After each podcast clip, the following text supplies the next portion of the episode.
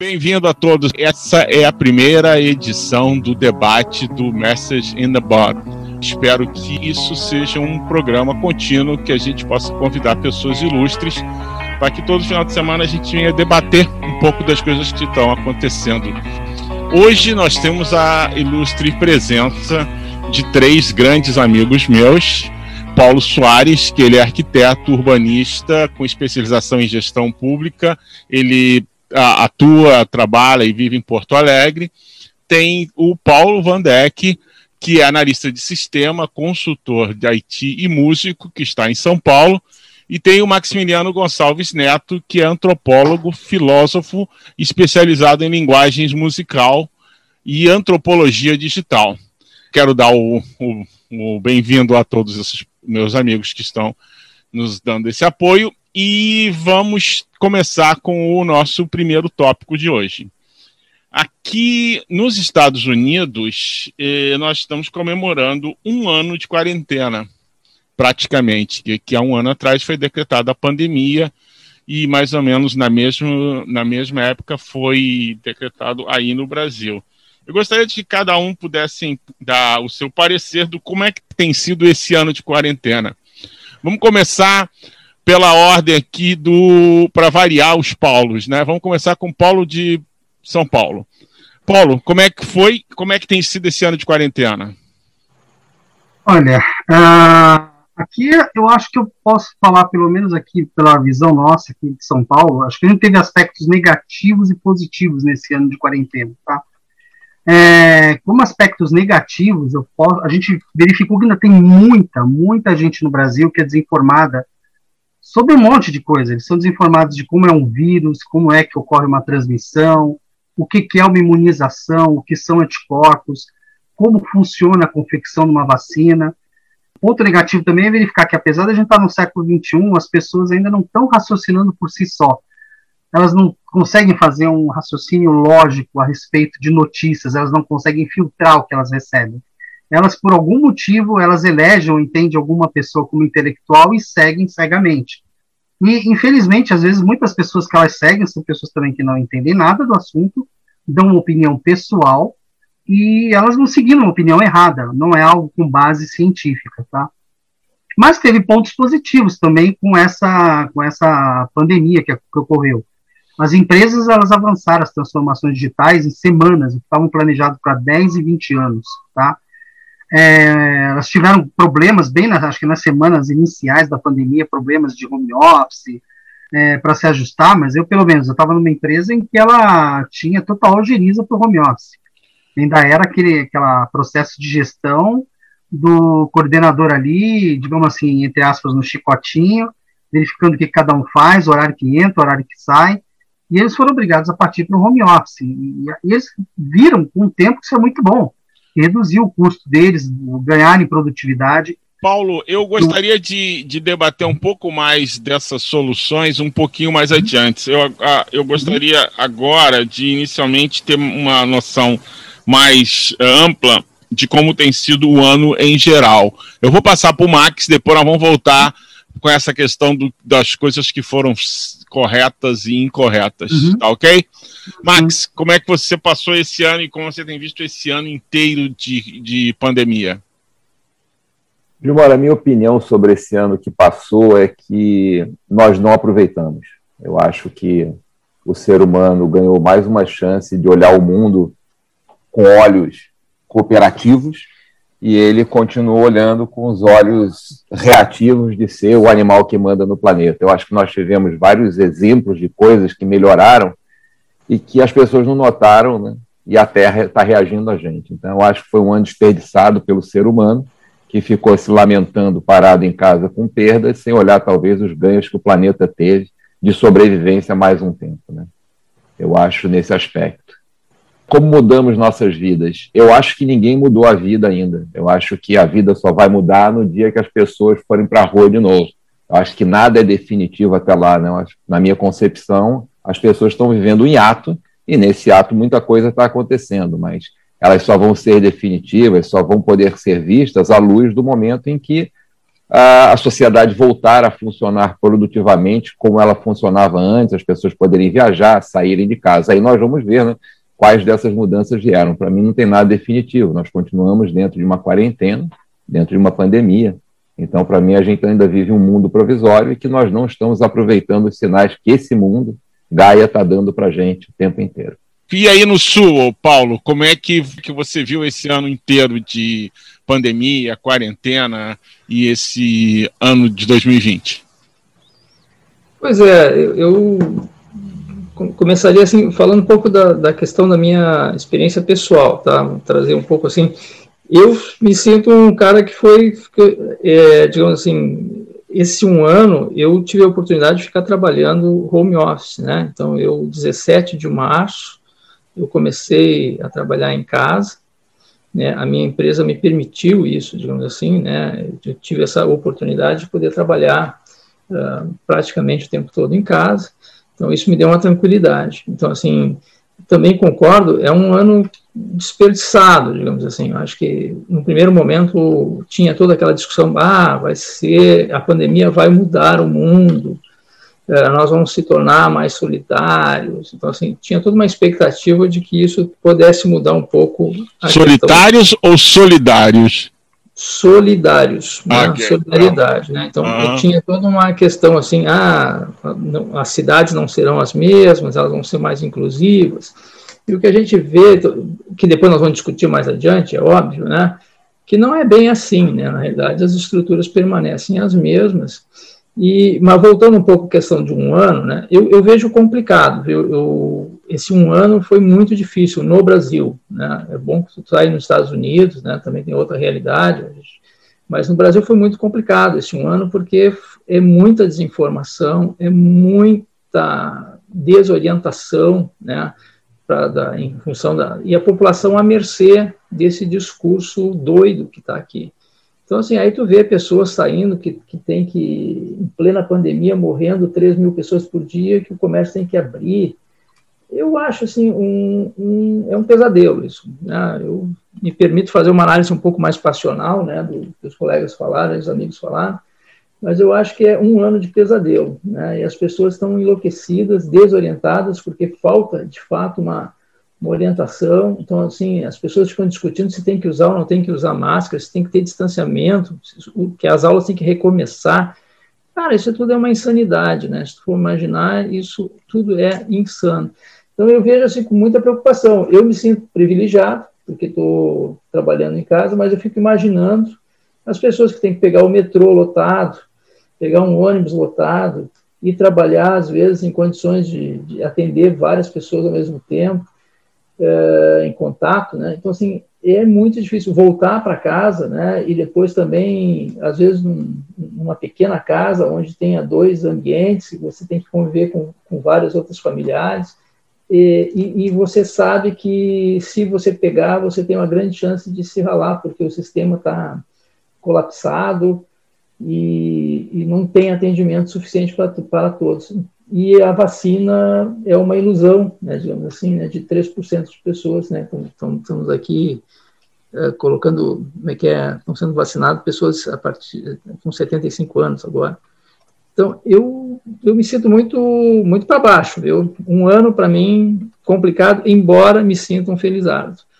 Mas olhando a situação no Brasil, é, é muito complicado. Foi um ano apavorante porque os Estados Unidos, pela dimensão né, e pela quantidade de, de imigrantes e voos e tal, teve um impacto muito iminente.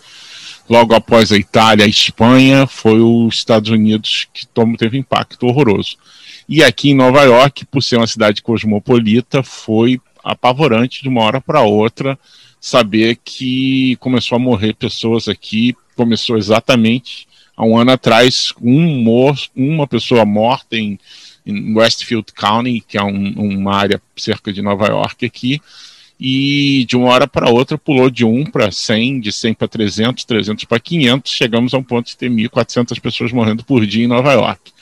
Então foi apavorante. E o americano em si eh, não, não, não, não tinha noção de que isso era possível, primeiro pela desinformação, segundo, pela informação é, completamente extraviada e completamente errada do, do nosso governante, ex-governante, graças a Deus, que em vez de ser um estadista e, e, e tomar a frente e pôr a, a, a, população informada, foi o primeiro a desinformar, foi o primeiro a andar no sentido contrário, e eu acho que isso aí no Brasil vocês estão acostumados.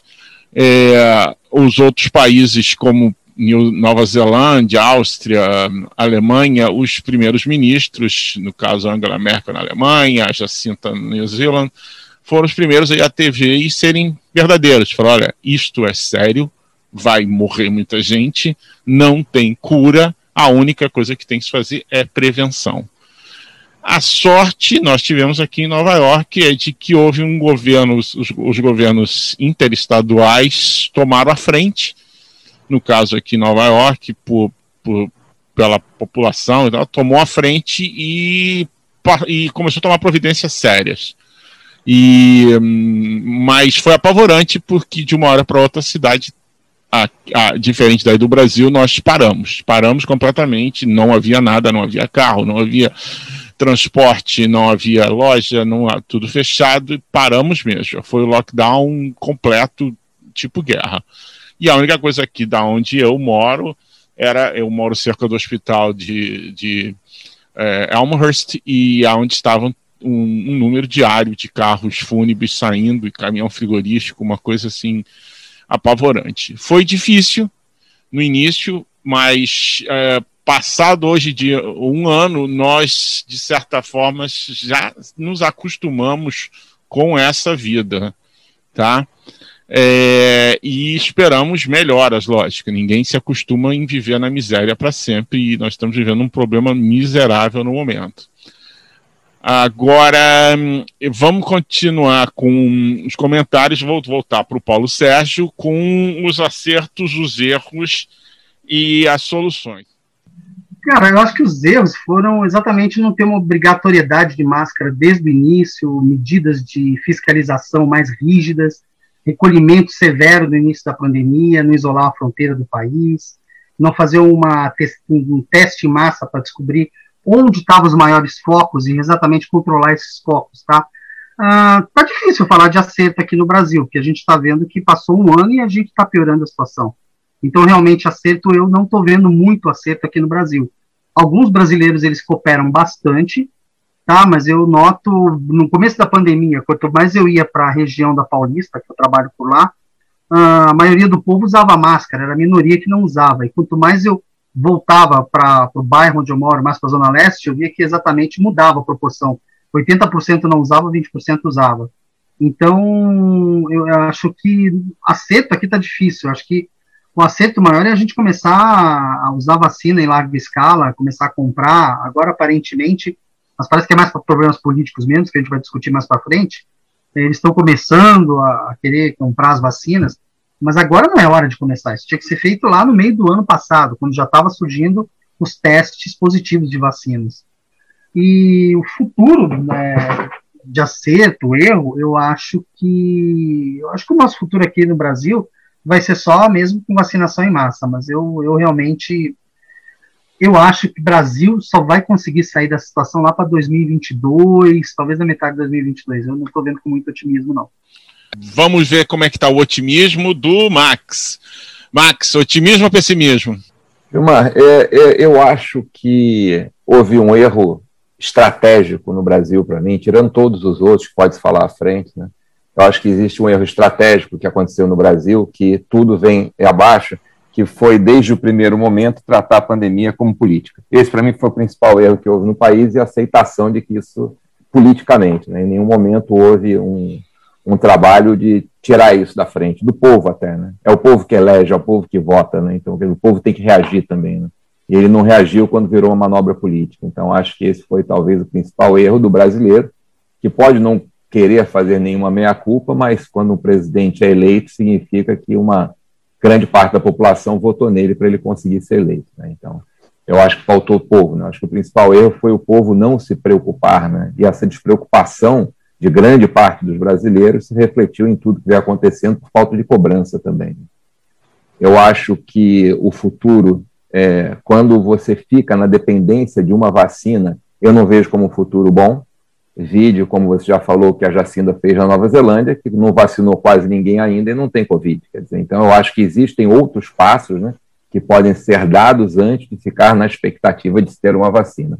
Então, acho que no Brasil nós acabamos é, com essa, ao ah, futuro, todo mundo tem que vacinar para sair, etc. Tal.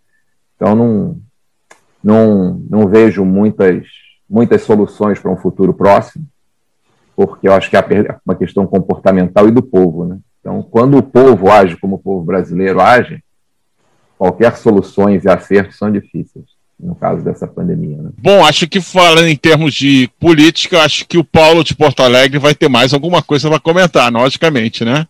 Não, é, eu acho que até, mas falando um pouco assim, o que os, os, os, os amigos aí uh, uh, colocaram, eu também queria, eu acho colocar também uma questão que eu acho que é importante dentro desse quadro, é que ele, acho que eu concordo com a análise do, do, do que vocês fizeram, mas também, assim, é, eu acho que é importante a gente lembrar que o, o Brasil vinha, antes da pandemia, nós já vimos é, num quadro, né, digamos assim, que o governo vinha diminuindo os investimentos nas áreas de, de políticas sociais, né? Então, assim, era um, uma característica, o Brasil vinha numa crise já, né, digamos assim, já acentuada economicamente, e aquela o desmonte de, de, da Bolsa Família, não, nem vou entrar no mérito agora, mas uh, trazendo isso como um dado, né? Então, assim, aquela, tinha uma população já que já estava uh, desempregada, né? Então, assim, já tinha um, um, um, um, país desacelerando, né? Então, assim, tu tinha, já tinha um cenário muito preocupante economicamente, né? Então, assim, tu já tinha um cenário pesado. E quando vem a pandemia, o que esse tratamento que eu também concordo, né? O, o governo foi Uh, ele desprezou isso, ele, ele, tratou isso como, como diz o, o eu nem posso chamar de, de presidente, né? Seria um, mas é, aquela pessoa diz que, que era uma gripezinha. Aqui, assim, aqui nós dizíamos que o Trump não era presidente, era, ele era residente. É, o residente aqui, pois é. Então, assim, o ocupante aqui, é, ele, na realidade é isso, ele se tratou como uma gripezinha. Então, esse foi o grande erro, né? Assim, a, a, o, digamos, a, o gestor público, né, o governo, ele não tratou com a seriedade necessária. Né? Então, assim, e, e criou um monte de desinformação, não usar máscara, não, né, aglomeração, quer dizer, foi toda uma estratégia ao contrário, né? Tudo que a gente via né, nos outros presidentes, líderes mundiais, dizendo para usar máscara, distanciamento, lockdown, teste. Aqui foi tudo ao contrário. Mas aí, só um minutinho, Paulo. Eu, aí eu, eu, te faço uma pergunta, e até essa pergunta fica também para os meus outros amigos. Foi uma estratégia, foi inabilidade ou incompetência? Ah, isso cada um, cada brasileiro vai ter uma resposta para ti, né? Hum. Né? É, vai depender, né?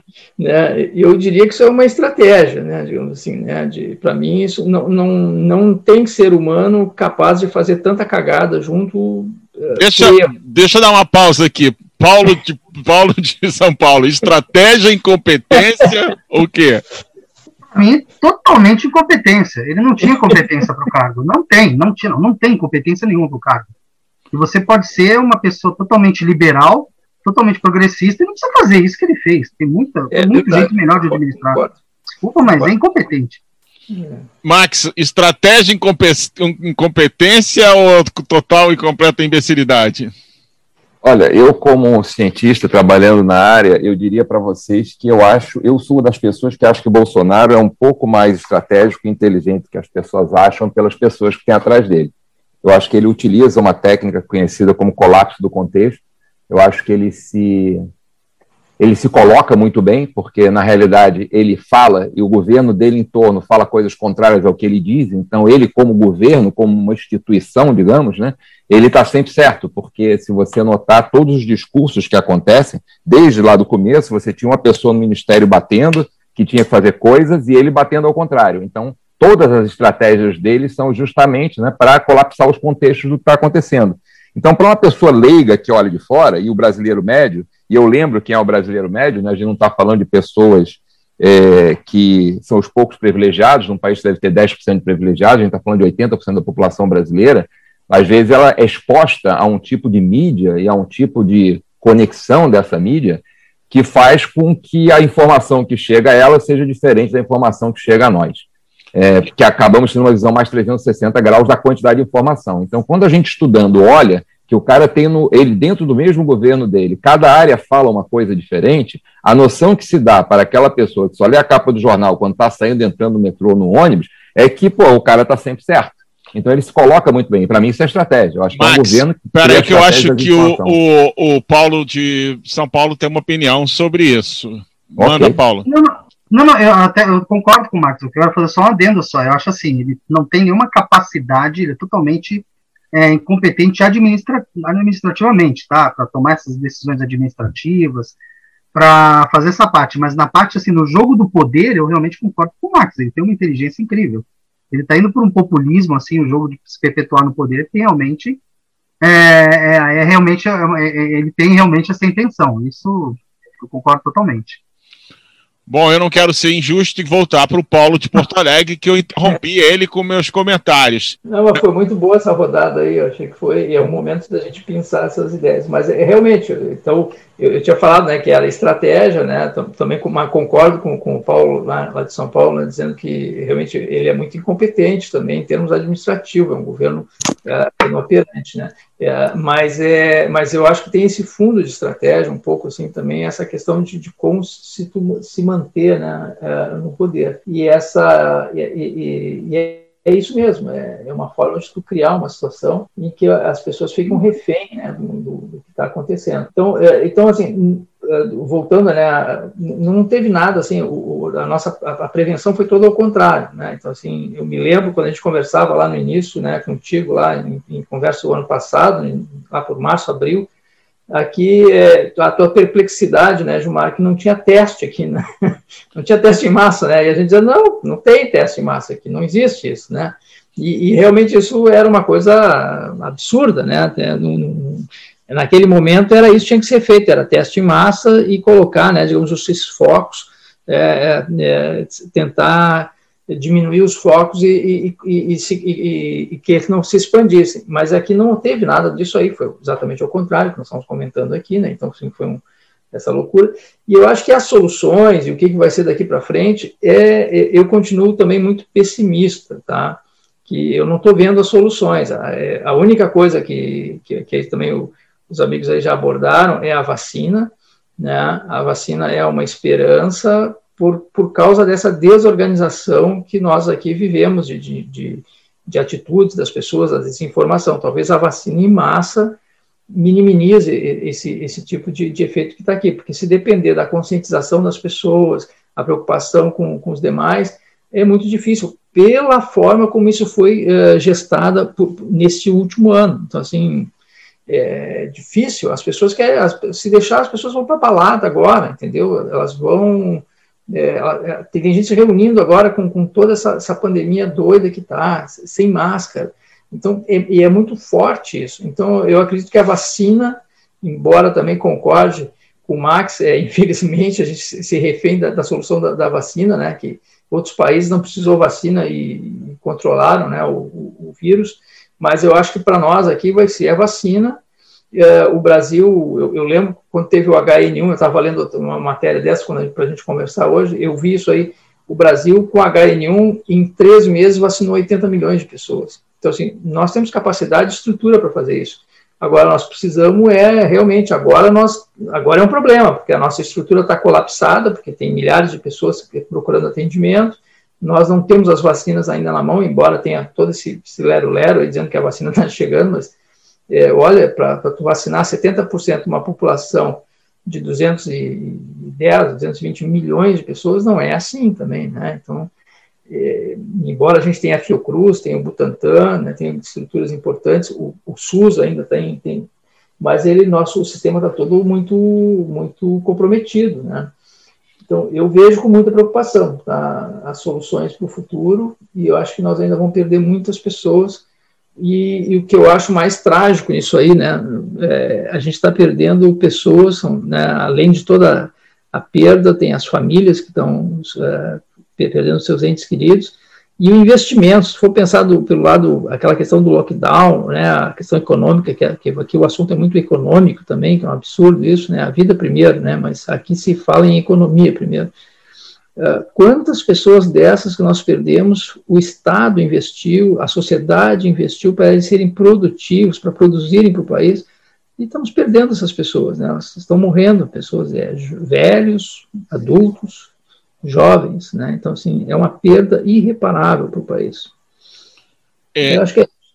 Ah, não, desculpa, é, não queria ter te cortado, uh, mas é, eu vou só dar uma, um parecer mais ou menos como foi aqui, que logicamente, aqui por ser Estados Unidos, a mídia é muito maior, vocês têm mais informação de nós do que nós de vocês. Então, aqui é, o susto foi enorme, mas graças a, ao a, a, a, iniciativa dos governadores como de Nova York, New Jersey, Massachusetts, Illinois, Califórnia, é, foi tomada uma providência, uma providência rápida. Então, teve é, teste muito rapidamente, todo mundo foi testado. É, eu, pessoalmente, já fui testado oito vezes, a minha, minha esposa, que é enfermeira, acho que umas 10, 12. Hoje em dia, qualquer lugar que você vai tem teste, qualquer coisa que você vai fazer, eles fazem teste praticamente na, é, é, na hora. A, no início, inicialmente, foi muito teste à base né, de retirada de sangue, o que é o mais, mais é, certo, né? Porque vai exatamente medir o, o, número de anticorpos que você tem ou não, mas rapidamente se, se começou um, um trabalho sério de, de, de teste, principalmente porque por ser uma coisa inteligente. Você sabendo que tem, você sabendo a área que tem, é mais fácil de você trabalhar aquela área só, né? É, isso, mas isso os Estados Unidos não é um, um, um, não é Nova York, né? não é Chicago, não é Los Angeles. Estados Unidos é tão é, amplo e diversificado como o Brasil, não funciona em todos os lugares assim. Tá? As mesmas burrices e erros que vocês estão vendo aí agora, nós já havíamos passado aqui, e vocês três tiveram contatos comigo e eu basicamente sempre repeti isso. O que está acontecendo aqui vai acontecer aí em breve. Né? Mas é, essa questão de teste foi uma coisa muito boa para nós, porque você pôde saber exatamente aonde, quem, quem não tem em casa, e, ah, quem tem no trabalho, quem não tem, quase, todo mundo, assim, eu não conheço ninguém que não foi testada, entendeu? E hoje em dia tem até teste que você recebe pelo correio para você tirar em casa e mandar. Ainda no tópico de soluções, erros, acertos, acho que o Max eh, gostaria de adicionar mais alguma coisa para a gente. A gente só queria adendar que quando a gente fala de estratégia de governo, eu continuo achando que isso é uma estratégia que o governo usa de desinformação. Eu acho que quem quiser consultar fatos históricos pode fazer isso, né? Se tem hoje a internet, você vai abrir e vai achar. Eu não estou falando nada que eu saiba, uma informação que ninguém tem. Que até depois que o general Heleno voltou do Haiti, até 2011, quando ele foi para a reserva, ele atritou com Lula. Antes ele não atritava. Ele criou um atrito com Lula, ele voltou do Haiti, foi para a Amazônia, criou um atrito com Lula e foi para a reserva. Ao mesmo tempo, você tinha o Vilas Boas do outro lado, que não atritou, não teve nenhum problema com o governo, e foi a pessoa que franqueou o acesso aos quartéis para fazer política em 2015 para o Bolsonaro fazer política em quartel. Então, assim, eu acho que essa estratégia que eles estão é muito maior do que as pessoas pensam e acham, e acho que eles estão calculando direitinho tudo que eles estão fazendo, porque a informação está sempre jogando em dois lados. Quer dizer, você tem, é só pegar esses dois generais, o histórico da saída deles do Exército, é, saída deles do governo anterior e a como que eles entram nesse governo, você vai ver que a estratégia é muito mais antiga do que pensam, né? Então, a gente está hoje vivendo uma estratégia de informação, uma estratégia de guerra híbrida, uma estratégia clássica utilizada em Israel, que Israel tem um inimigo que é o palestino, quer dizer, então a gente está usando estratégias clássicas de desinformação, que é o que esse governo faz. E essas estratégias clássicas pagam os seus preços, que quem paga é o povo, mas maior parte do povo ainda acha que o governo está fazendo alguma coisa por ele. Quer dizer, isso é o que tem acontecido durante essa pandemia toda. O Paulo de São Paulo, você gostaria de dar uma, um comparativo do que você viu do tratamento da Covid no Brasil e uh, o tratamento da Covid pelo mundo afora? Olha, quando começou a Covid aqui no Brasil, é, por muita coincidência, eu estava de férias E como eu tinha um animal de estimação que precisava ser operado, eu obrigatoriamente tinha que ficar três, três semanas em casa cuidando dele. E foi exatamente quando surgiu esse, essa pandemia e começaram a fazer o tal. Não é lockdown, não chegou a ser um lockdown aqui, pediram só para o pessoal ficar em casa, recolhido e tudo, tá? Mas uma coisa que eu senti, como eu estava de férias e comecei a ver é, os noticiários nessa época, é, teve empresa de televisão aí que mudou a programação e falava de Covid de 4 da manhã até 14 horas. Ah, ah, o que acontecia? Eu notava que no começo eles pegavam vários imunologistas, vários médicos, e eles falavam: não, isso é uma gripe forte nas pessoas com mais é, baixa imunidade que vai pegar, mas no resto do pessoal o pessoal não vai nem notar. Só que era estranho, porque nos outros países eu estava vendo que o pessoal já estava já tava quase que considerando uma pandemia e já estavam começando já a, a reagir contra isso.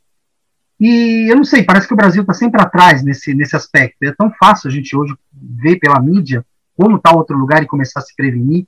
Estava meio na cara que isso ia acontecer. Já em fevereiro, já em dezembro do ano de, de 2019, a gente já via que já estava entrando em caos lá no, na China. Então era meio óbvio prever que se chegaria no Brasil. E foi mudando. E o pessoal, uma, eu me lembro de uma reunião, uma, uma entrevista que teve na televisão, em que as pessoas falavam, assim, os imunologistas, os médicos falavam, não, não precisa usar máscara. Máscara deixa só para os médicos. Isso você não precisa usar máscara que não é necessário. E aí a gente via Nova Zelândia, o pessoal pedindo para usar máscara. E você vê que hoje Nova Zelândia tem um índice baixíssimo de contágio.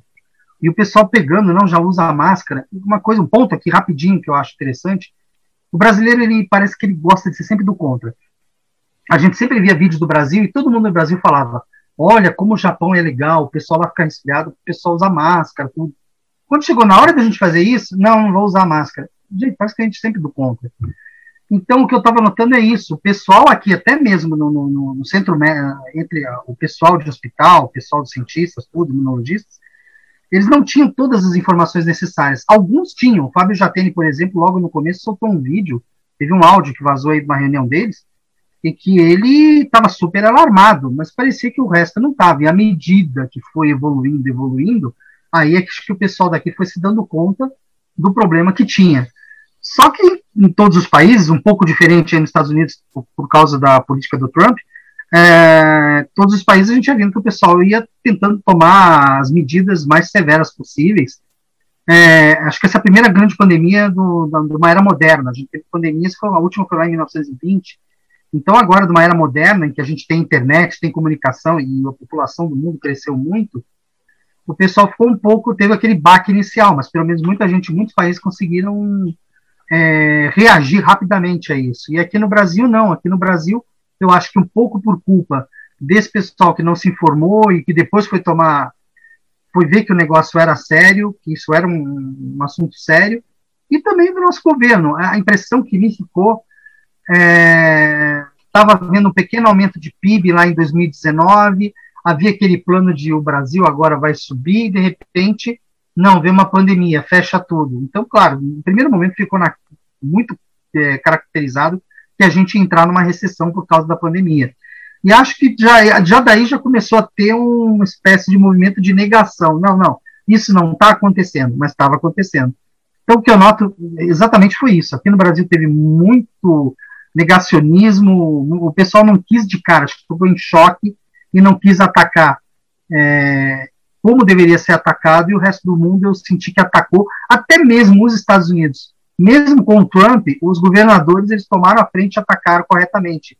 Os daqui do Brasil, acho que não atacaram corretamente, exatamente porque tem aquele medo de ter um, um desgaste político próximo de uma época de eleição.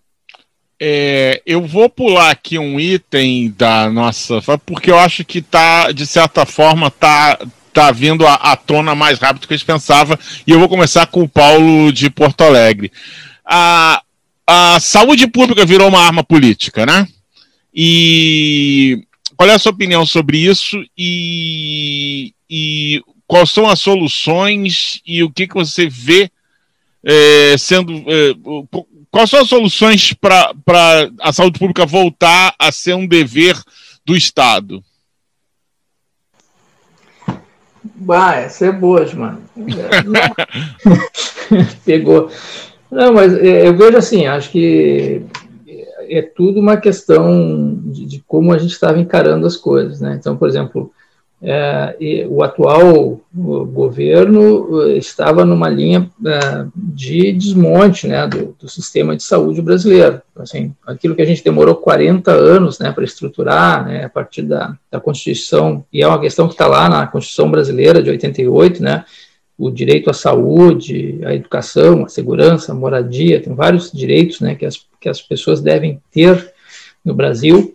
E o SUS foi essa experiência que na época parecia uma coisa muito, uh, assim, era, um, era uma utopia, né, tu querer uh, criar um sistema né, de que atendesse a toda a população. Isso demorou 40 anos. Eu conheço várias pessoas, vários médicos, uh, trabalhadores da área da saúde, eu conheci várias pessoas que se dedicaram, né, para a construção desse sistema. Foram 40 anos de trabalho, literalmente, para construir um sistema que está aí. E esse governo tinha uma visão, uma visão privatista de que teria que acabar com, com esse sistema. Então, assim, é, um, é uma coisa meio insana, assim, né, para você imaginar, né, uma população brasileira que é muito, tem muita pobreza, muita carência, e um sistema desse que a gente construiu deveria ser permanecer, deveria permanecer, né? Porque ele é um, uma questão importante, até do ponto de vista para os liberais, né? Eu, o colega, o, o, Paulo ali falou, né, de São Paulo, né, até para os liberais, né? Ter uma população com, com, com saúde, né? Ela é importante para a economia, né? Então, eu acredito que esse sistema todo que vinha sendo, ele estava sendo desmontado, né? Então, assim, Uh, e agora, e, e, foi tratado talvez dessa forma, talvez uh, naquele momento lá quando começou o Covid, teria que ter sido investido né, em, em, em saúde, mais ainda, né, colocado, uh, ter dado uma, uma um, digamos, um, um cavalinho de pau na, na, naqueles encaminhamentos da economia que estava sendo feito, e disse, não, nós vamos investir em saúde, vamos colocar recursos, vamos criar uma, uma rede de proteção para atender esse, os efeitos da pandemia. O que não foi feito foi exatamente isso, foi, foi ignorado, né? Então, assim, eu, eu acho que nesse aspecto uh, teve, digamos assim, essa questão que tu colocas, ah, foi uma arma política, talvez, eu acho que isso, isso contaminou, não sei se essa palavra é correta, mas é, ela ajudou, digamos assim, aquele, aquele movimento de privatização, né?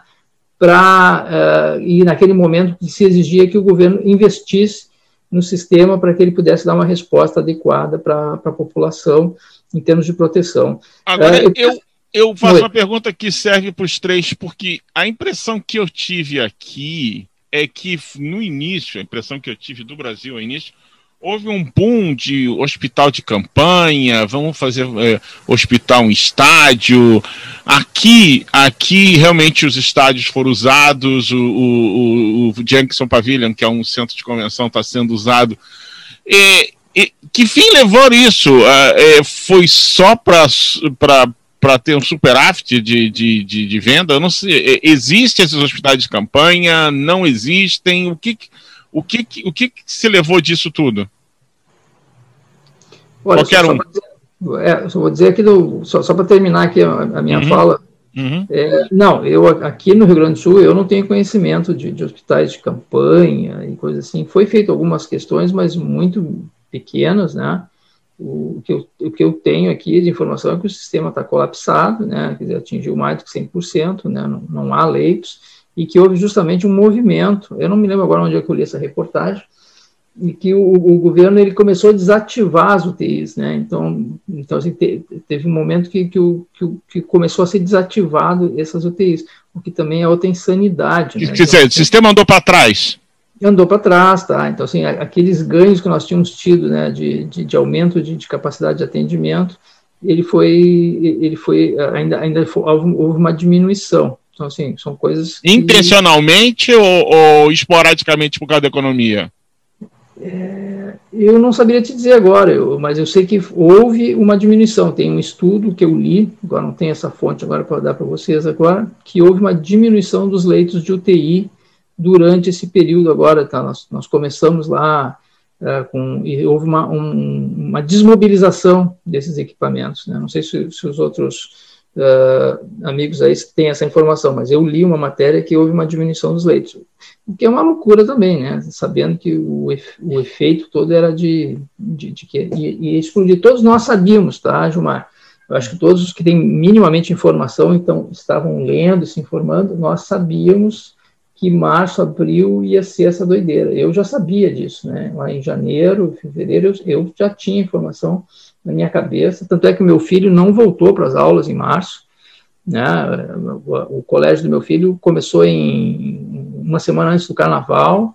E eu disse, filho, não vai para a escola, fica em casa, porque esse negócio não vai dar boa coisa. E dito e feito, né? Estourou né, depois do carnaval, a escola já voltou a dar aula uh, online e tal, remota, porque então assim, nós já sabíamos o que ia acontecer. Então, assim, Mas, nós, é... me estranha o governo desacelerar e retirar as UTIs, sabendo que o sistema ia colapsar. Mas deixa eu, deixa eu passar para o Max, depois eu quero conferir com o Paulo de São Paulo. Max, houve realmente essa, no início, essa expansão de, de hospitais provisórios, médicos e militares. Ou, eu tive a impressão de que havia licitações e tal. Aconteceu alguma coisa feito isso no Rio de Janeiro ou não?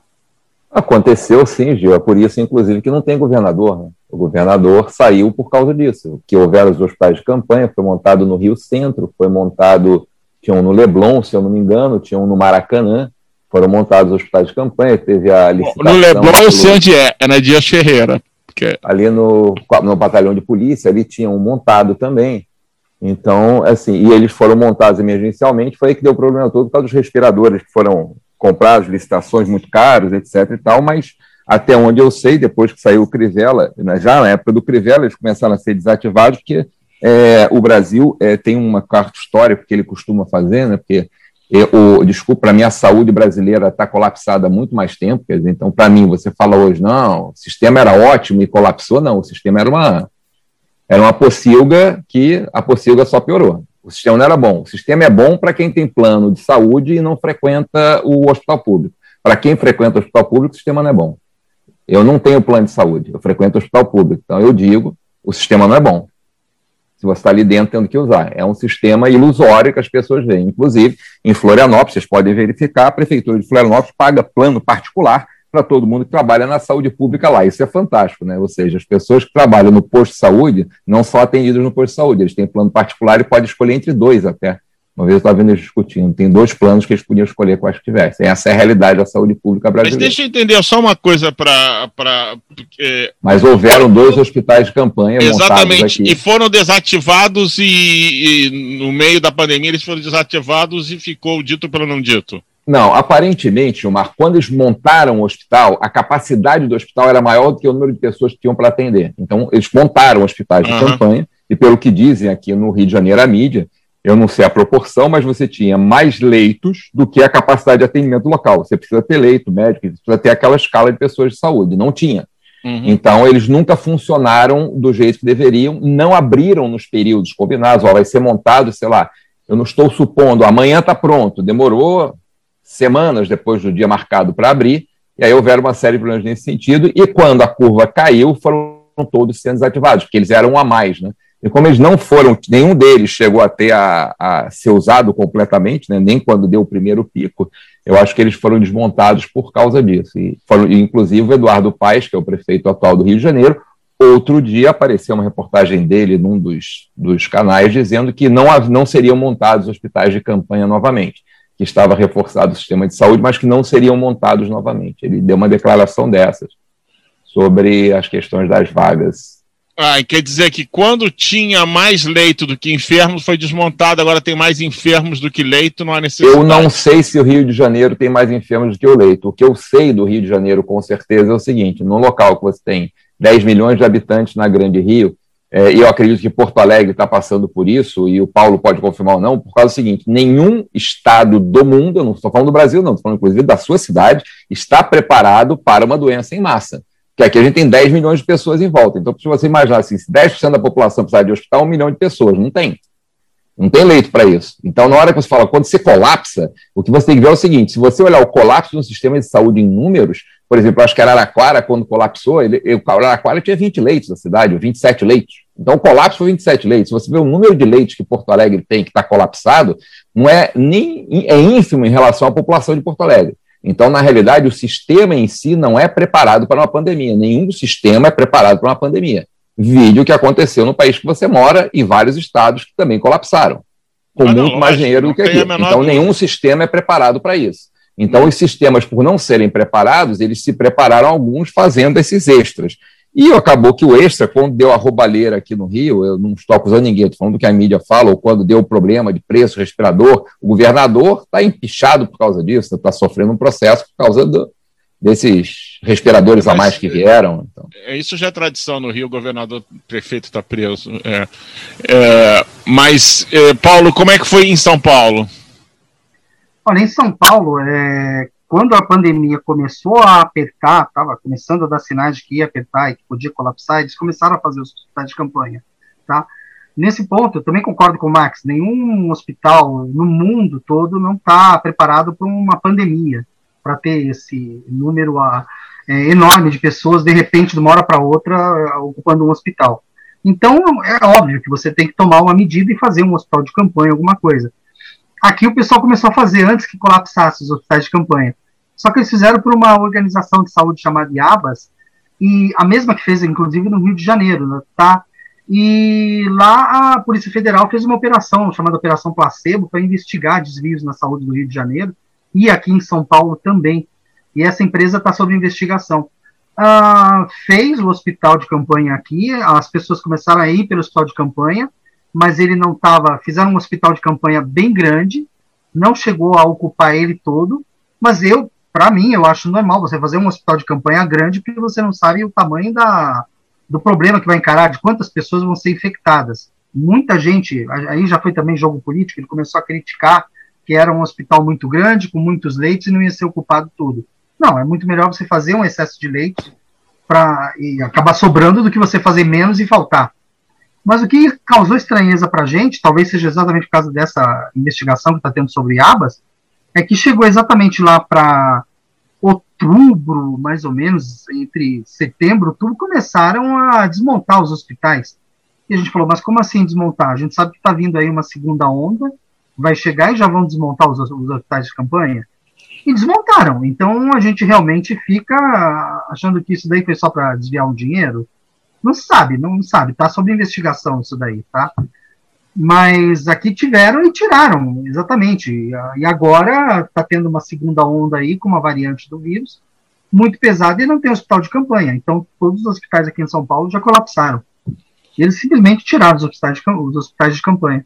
Mas aí eu faço uma pergunta para os três. A impressão que eu tenho é que houveram boas intenções iniciais nos três estados, no Rio, São Paulo e, e Porto Alegre, é, com a criação de hospitais de campanha, isso foi uma euforia, foi um, um, uma, um, um, um desvio, ou, ou uma arma para desvio de dinheiro? É, houve, esse, é, houve realmente essa intenção inicial e por que não perdurou? É, eu gostaria que fizesse um comentário cada um. Olha, aqui em São Paulo, eu sinceramente não consigo te dizer se foi uma boa intenção, se foi uma intenção para ter um impacto político, tá? Uh, ou se foi exatamente alguma intenção de dinheiro, de desvio de algum dinheiro, ou as três intenções juntas, tá? Vamos fazer porque vai ter problema, vamos aproveitar para desviar um pouco de dinheiro, e isso deve ter um ganho político. Sinceramente, é claro que a gente não tem nada como provar nada disso, está tudo sob investigação. Mas o que chega por povo é exatamente isso, que parece que foi feito algo para puxar, para ter dinheiro circulando. A gente sabe que quando o dinheiro passeia muito, ele volta um pouco mais magro. E a gente sabe também que tem ganhos políticos, sim. É normal, eu também acho normal. A pessoa está lá fazendo um trabalho político, ele tem que exatamente se promover. Óbvio, isso para mim é normal. Mas eles usam muito isso. Mas foi feito com essa preocupação. Agora, o porquê que desmontaram depois, isso realmente não, não tem muita explicação. Paulo ou Max?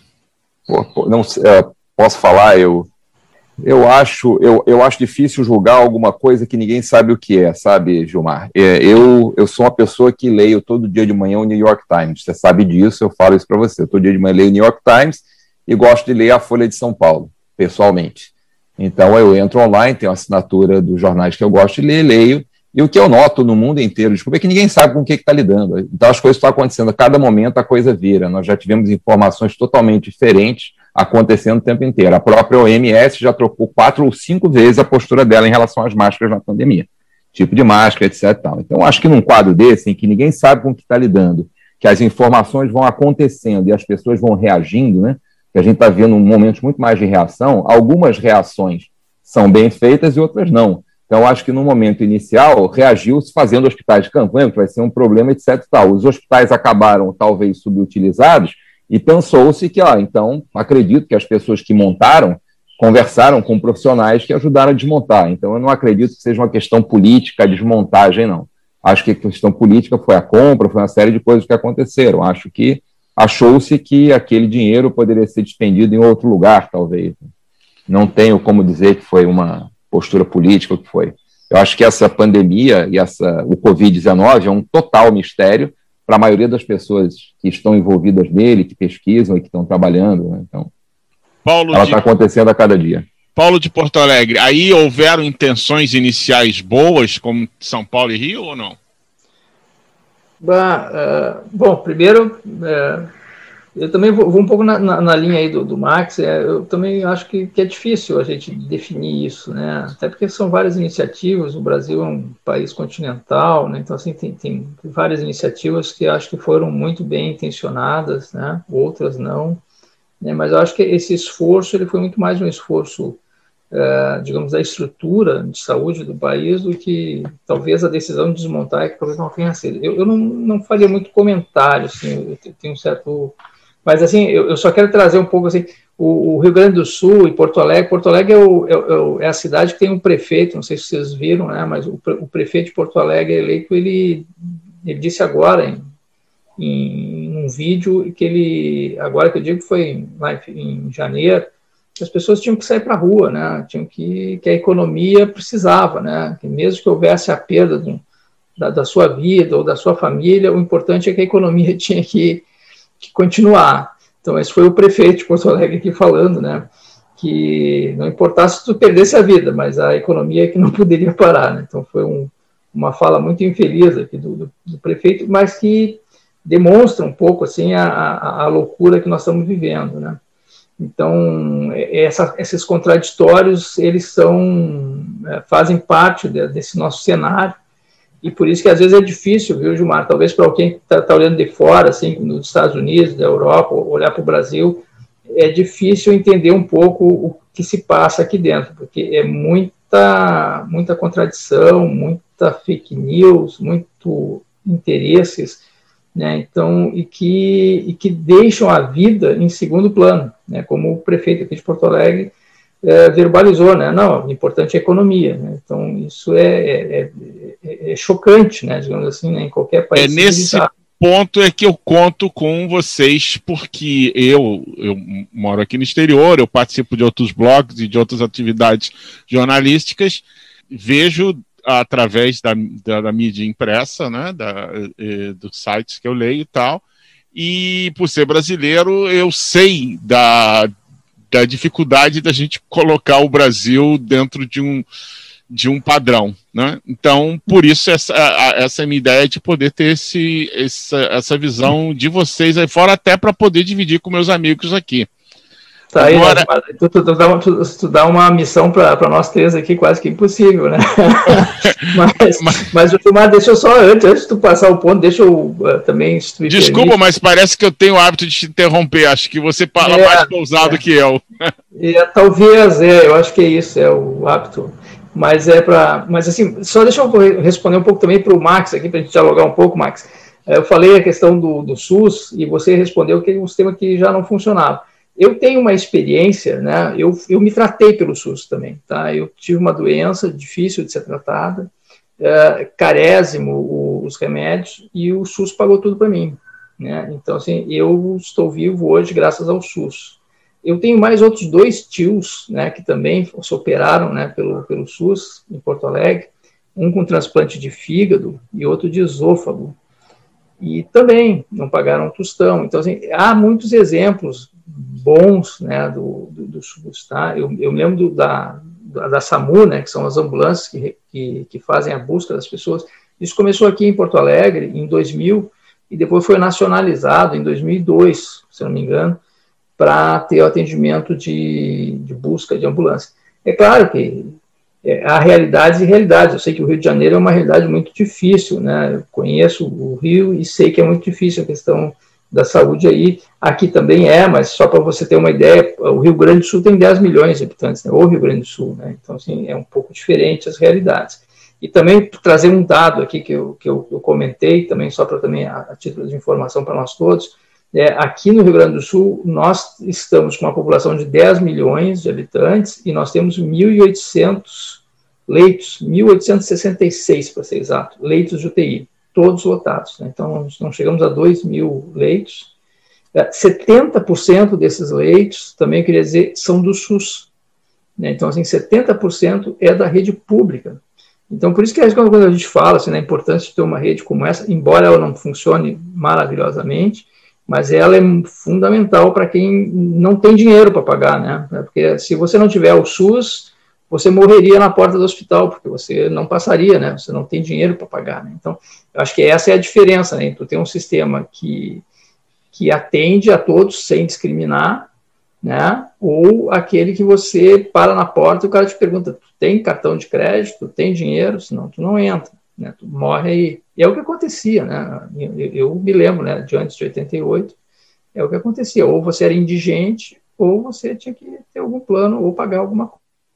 Era isso. Era, a vida era assim. Que poderia ter na época, porque não tinha plano, não tinha. Né? E era um sistema anterior ao SUS. Mas é isso. É só essa informação que eu queria colocar. Eu, eu, Paulo, eu entendo o que você está falando e eu acho que estatisticamente toda coisa que não é boa, ela vai ter fatos bons. Até na música, a gente sempre fala entre os músicos que se você lançar todas as músicas que você fizer, uma hora alguém vai gostar de alguma. Então, às vezes, então, quando alguém fala assim, poxa, aquele conjunto é fenomenal. Se você parar para ver, ele tem 200 músicas, você gosta de cinco. Então, percentualmente, é muito pouco. Então, eu entendo que ele funcionou para você, funcionou para outras pessoas mas Max, eu Max, vejo é, que é, ele não funciona para muitas pessoas. Ele não funciona para muitas pessoas, como não funcionou para mim, que fiquei 12 horas dentro e vendo gente passar na minha frente e eu tendo sofrido um acidente como outras pessoas que eu conheço. Então, acho que a justificativa dele funcionar bem para poucos é, não justifica o endesamento dele. Para mim, ele tem sérios problemas, é um local mal administrado, é um local onde você tem médicos que cumprem a risco que precisam fazer, você tem um monte de amador lá dentro. Se desculpa, eu não tenho essa impressão toda boa do SUS. Eu acho que ele é um planejamento maravilhoso e que a prática dele é muito mal feita e que algumas pessoas têm sorte ali dentro com os tratamentos. A ideia é ótima, mas eu acho que ela é muito mal feita no Brasil por uma característica do próprio povo brasileiro que aceita esse tipo de coisa, entendeu? Então, eu acho que é uma característica nossa nesse sentido. Eu não, para mim, a média dele continua sendo baixa. Entendo, e eu estou falando de Florianópolis, estou falando do Rio de Janeiro, tá? Falando de mau atendimento, tem Florianópolis que é menor do que Porto Alegre. É, eu, eu, te, eu, te, diria, só, só para, só, só claro, não vamos polemizar nisso agora, porque seria um, seria um tema de um outro. Exatamente. Um outro... eu acho que é um Mas... tema para a gente ter um outro programa um pouco é. mais largo. E eu vou dar minha, minha opinião aqui, que é o seguinte: um relógio quebrado está certo duas vezes por dia. Então, é, nem tudo que está completamente quebrado não pode estar certo de vez em quando mas é, é, eu gostaria que, é, depois que o Paulo fizesse o comentário dele, o, o Paulo de São Paulo está querendo também a, aderir a essa discussão. Não, não, é só, só para a gente também não polemizar muito, né? Eu, a gente tem que. Cada um tem a sua opinião, a gente respeita todas as opiniões, né? Mas é, eu só queria dizer para o Paulo, para o Max, é, é, esse mesmo argumento eu também acho. Assim, eu, eu não, não, sou um estudioso do SUS, tá? Eu, mas acompanhei algumas coisas do SUS também a nível de participei já de conferência nacional do SUS, então e eu não sou da área médica, né? Mas eu tenho alguns conhecimentos também. E, e eu acho que também esses teus exemplos tu trazem é, realmente estatisticamente eu poderia dar vários números que são muito importantes que, que justificam os acertos do SUS é claro que também um sistema que quer atender universalmente o, né, um, um, direito à saúde, claro que vai ter várias falhas, e tem várias falhas. Eu reconheço e sei, conheço também vários problemas seríssimos que o SUS tem, mas eu acho que é ainda um instrumento que a gente tem que apostar em, na sua melhoria e não na sua, no seu, seu desmonte. Né? Ele é importante que ele tem que avançar. Mas eu concordo que há muitas questões que têm que ser melhoradas, mas eu acho que ele ainda é um sistema que mal ou bem, ele é uma questão que está sendo construída há 40 anos e que tem dado algum resultado efetivo para a população. Mas que tem problemas, concordo contigo, mas eu acho que são os benefícios são maiores do que os, os, os malefícios. Bom, para dar um fio da meada aqui, vamos ver Paulo, de São Paulo. Não, na realidade, o adendo que eu queria fazer não é tanto nesse assunto, era só um tópico aqui rapidinho. Você vê como é que a vida vai, né? Ah, enquanto a gente está aqui discutindo, o Pazuello pediu demissão da saúde, tá, gente? Ele já não é mais o ministro da saúde. Então, para vocês verem como é que está a situação da saúde no Brasil. Até o ministro, já é o terceiro ministro da saúde desse governo aqui, que nós já temos aqui. Ora, se, se, Paulo, se fosse um país uh, que tivesse tendo uma normalidade, eu diria, pô, mas que bom, vai sair esse ministro, né, que incompetente, né, que não fez absolutamente nada, né. Mas, é, exato. Agora o problema é pensando assim, quem vem? Quem vem, exatamente. Sai uma, um ruim e entra um péssimo. Isso corrobora a questão política da que a própria coisa que ele critica, né? Então, porque você é tão fantástico, gente, se você parar para ver esse governo, ele tira o presidente da Petrobras dizendo por causa de aumento etc tal, fala que o outro vai fazer um monte de coisa. Já, e é óbvio que a Petrobras sendo uma empresa que ela tem de capital aberto, ela tem que dar lucro, ela não é empresa para não dar lucro. Então, quer dizer, ele, tudo que ele fala, já houveram dois aumentos, porque se o dólar está mexendo, vai mexer, é uma empresa extremamente competitiva, tem que ser competitiva no mercado internacional, está certíssimo aumentar, se tem que aumentar, se está aumentando para fora, mas ele já diz que trocou, ele faz esse rolo todo para agradar os caminhoneiros, e os caras têm dois aumentos na cabeça, e dois aumentos geralmente justos. Então, não é solução fazer. Então, é um governo que não trabalha solução, é um governo que trabalha conflito, ele vai criando conflito aqui e lá. Então, ele tira esse cara, bota um cara que todo mundo gosta amanhã, ou que ninguém gosta, e continua os rolos dele acontecendo. Porque Olha. ele trabalha a desinformação, não a informação. Né? É o problema do governo que a gente tem. Agora, acho que é um reflexo do nosso povo, Paulo Gaúcho, porque, poxa, tinha a Manuela falando o contrário desse cara, né? E o povo escolheu esse cara, né? Quer dizer, foi Bom, o povo gente, que escolheu. Né? Uma das grandes vantagens de criar isso é que tem três pessoas inteligentes, três grandes amigos meus, e material para a gente poder fazer grandes programas. Eu gostaria de tentar voltar para, logicamente, que Covid é um problema político, mas eu gostaria de tentar voltar para o nosso script, senão a gente vai ficar aqui o dia inteiro. Tá não, bom? mas é do script, porque você tem. É uma, é uma, não, isso é do script, que a Manuela defendia, ela defendia tudo isso, ela defendia o, que, o bom senso. O tempo inteiro da campanha dela, ela foi acusada de coisas que ela não fez. Esse cara defendia o contrário. Esse cara é o pró-pandemia, ela era o contra a pandemia, e ele foi eleito. Então, esse é o problema do Brasil também, né? O próprio brasileiro vota mal. Então, se o brasileiro vota mal, não tem como ter uma esperança política de que as coisas vão bem. Não tem como. É nesse sentido que eu estou falando, entendeu? Gilmar, porque não foi não, só. Eu, eu, eu não, eu não Vários lugares Max, tiveram a chance de botar bons prefeitos e não botaram. Eu não estou discordando de você é, eu tô falando da Covid mesmo, quando eu falo da Manuela. Eu tô falando. É, eu, ela era uma pessoa que teria um tratamento diferente. É nesse eu, momento ela eu, eu gostaria de, no, de, no próximo domingo, nós conversarmos mais é, sobre exatamente a questão política política, né? Mas logicamente que Covid e essas soluções são parte da questão política em geral. E eu gostaria de perguntar para vocês três: lockdown existe, vai existir, funcionou, vai funcionar. Como é que vocês veem o, o lockdown aí no Brasil? Quem vai primeiro? Já falou, vamos só rir, vamos rir, vamos rir os três. É, eu acho que tem que rir, né? Eu não sei se. Vamos dar pra. Tem que rir. O policial não usa máscara. Tu vai na rua, tu faz você vai denunciar para quem? Os policiais andam sem máscara quando querem. O cara que está vigiando para ver se botar máscara, tem uns que não usam máscara, quer dizer. Então, a palhaçada é geral, entendeu? Não é só, se o poder público não usa máscara, o governador não usa máscara, o outro não usa máscara, o prefeito vai vacinar. Primeira pessoa que toma vacina no Rio de Janeiro, o cara levou para frente do Cristo Redentor. Então, porque é, é mais crítica do que isso? O cara sobe o Cristo com a mulher, dá vacina no posto de saúde, mas o que ele gastou para fazer aquilo? O cara fechou o Cristo, botou, mas estava lá o prefeito dando vacina. Então, no país que a gente vive, o lockdown é brincadeira, que não existe. As pessoas fazem o que querem, passeiam como querem, inventam a história que, que o, querem. O que eu pergunto é que aqui, aqui, é, logicamente, que vocês moram em três capitais da região sul do Brasil, economicamente extremamente fortes econômicos, Rio, São Paulo e o Rio Grande do Sul, e não é, não representa o país inteiro, como aqui, Nova York, estado de New York, não representa o país inteiro mas é, o que se dizia aqui era o seguinte: é, havia um comercial muito forte que dizia assim: não há economia que não se recupere, mas tente se recuperar da morte. Que basicamente era avisando as pessoas que a economia vai sofrer. Você, para que, que a economia exista, você precisa estar vivo. Então, primeiro pense em estar vivo, depois pense na economia certo? É, funcionou aqui, não funciona no interior dos Estados Unidos, como Texas e tal. Como é que é visto aí? Economia e saúde pública, como foi feito isso? Gilmar, o Brasil inteiro colapsou. O Brasil inteiro colapsou.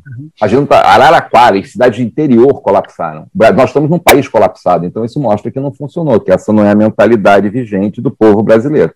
Senão o país não colapsava. Então o país colapsa justamente por causa disso. Eu acho que o Brasil, é só você olhar o país que você vê que não, não houve uma aderência suficiente para que ele não colapsasse, né?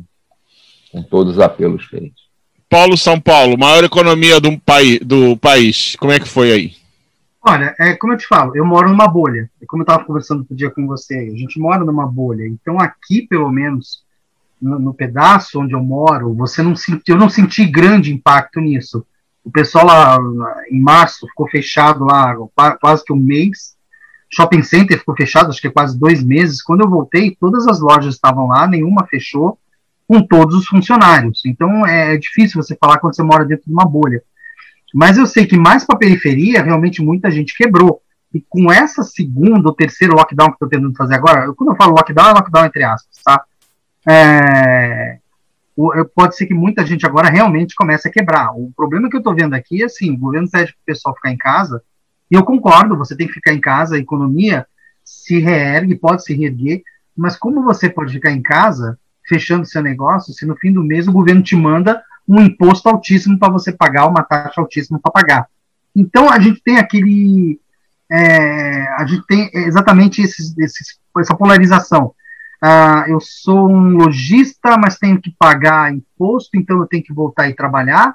Mas, por outro lado, você sabe que se o pessoal voltar e trabalhar, vai contrair Covid, vai morrer e não vai ter essa parte econômica.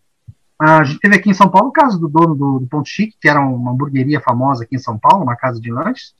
Ele chegou, não, vou voltar a trabalhar porque não dá, voltou a trabalhar e dois meses depois morreu de Covid. Entendeu? Então, realmente é muito difícil. Eu acho que aqui, o, exatamente quando propusesse um lockdown aqui, alguma coisa assim, também teria que ter uma contrapartida fiscal por parte do governo. Isso não está havendo, entende? Então, realmente, aqui fica meio difícil levar as coisas a sério. E como foi mal feito lá na frente, e teve muita restrição, agora o povo não está mais aguentando essa restrição. Então é muito difícil. Eu não sei se aí nos Estados Unidos teve alguma contrapartida fiscal. Aqui não teve nenhuma. Aqui os impostos continuam tendo que ser não, pagos. Aqui, aqui, aqui teve, e graças a, a, ao nosso novo presidente Biden, essa semana aprovou mais um plano econômico de 1,9 bilhões de dólares. E existe o PMP, né? Que são, eh, são são auxílios a pequenas empresas, manicure, é, lojinha de café e tal, que eles estão te financiando, estão te dando dinheiro, tá? E se você provar que 70% do dinheiro que você está recebendo do governo está sendo usado para pagar funcionário, você não paga juros sobre isso. Se você utilizar 60%, você vai pagar juros daqui a dois anos. Então, logicamente, a economia que é diferente daí tem esse auxílio né, para pequenas empresas, pequenas indústrias, para que não haja essa, esse problema. Mas, mesmo assim, 60% do comércio fechou de vez. Por, principalmente aqui em Nova York, que é uma cidade de serviços, uma, uma cidade uhum. que presta serviços. Gente. Um estado que não é, é o estado de Nova York produz muito para o norte, mas a cidade de New York é uma cidade de serviço, muita quebra tá? Mas o governo aqui, e agora com o governo Biden, semana passada aprovou, graças a Deus, esse auxílio à pequena empresa. Logicamente, nós estamos falando de dois parâmetros diferentes. Tá? Aqui você tem o, o unemployment, que é o salário-desemprego, que não é ruim, ainda estão dando 300 dólares acima para cada um estão dando 1.400 dólares para cada pessoa a mais e parece que 5 mil dólares a mais por família. Tem famílias que vai receber quase 10 mil dólares de auxílio a mais. Uhum. Não é uma coisa que o Brasil teria condições de fazer.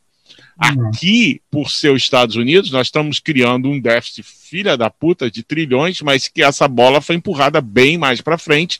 Mas aqui a economia tem capacidade de se renovar. Não é a mesma coisa da economia brasileira, né? que não tem apoio normalmente, já não tem apoio que dirá em crise. Mas nesse mesmo tópico, eu queria saber do Paulo de Porto Alegre, como é que ele viu a questão do, do lockdown e da economia local. Tá, primeiro, Gilmar, eu estava imaginando, né, aqui quando o Bolsa Família de 100 reais foi dado, o pessoal aqui aí, disse que isso, é, tinha, tinha setores aí da elite brasileira que dizia que estava pagando para as pessoas ficarem em casa, um bando de vagabundo. Tu imagina uma família que ganha 10 mil dólares do, do governo, né, para ficar em casa, né? O que, que uhum. será que nós diríamos aqui, né, dessas pessoas, né? Se, se o cara ganha 100 reais aqui é, pobre, né? e aí vários setores chamavam de que era bolsa esmola, bolsa bolsa para vagabundo. Imagina que ganha uma família de 10 mil dólares.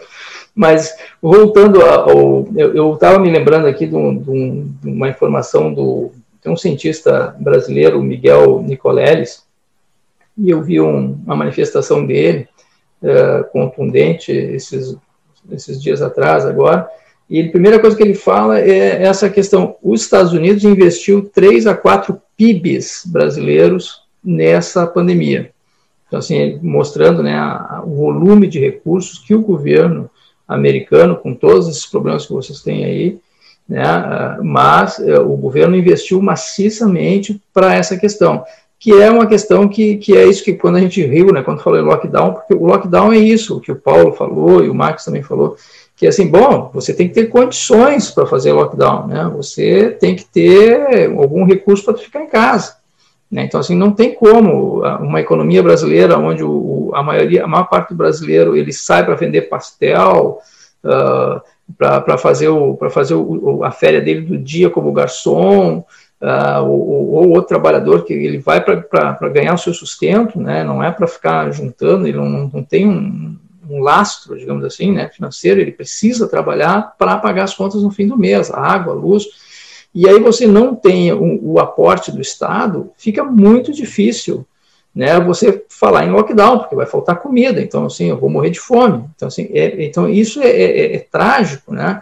E o governo não deu esse suporte, né? Assim, deu no início, aí foi, aí quando a gente foi ver, quem pegou os 600 reais aquele, que já era um valor, ah, para mim, relativamente baixo, mas tem várias pessoas que pegaram aí, né, com emprego público, com emprego uh, com carteira assinada, que foi, foi uma, uma, desorganização total esse, esse recurso, né, talvez não tenha chegado, tenha se gasto muito dinheiro com pessoas que não precisariam ter pego aquele dinheiro naquele primeiro momento.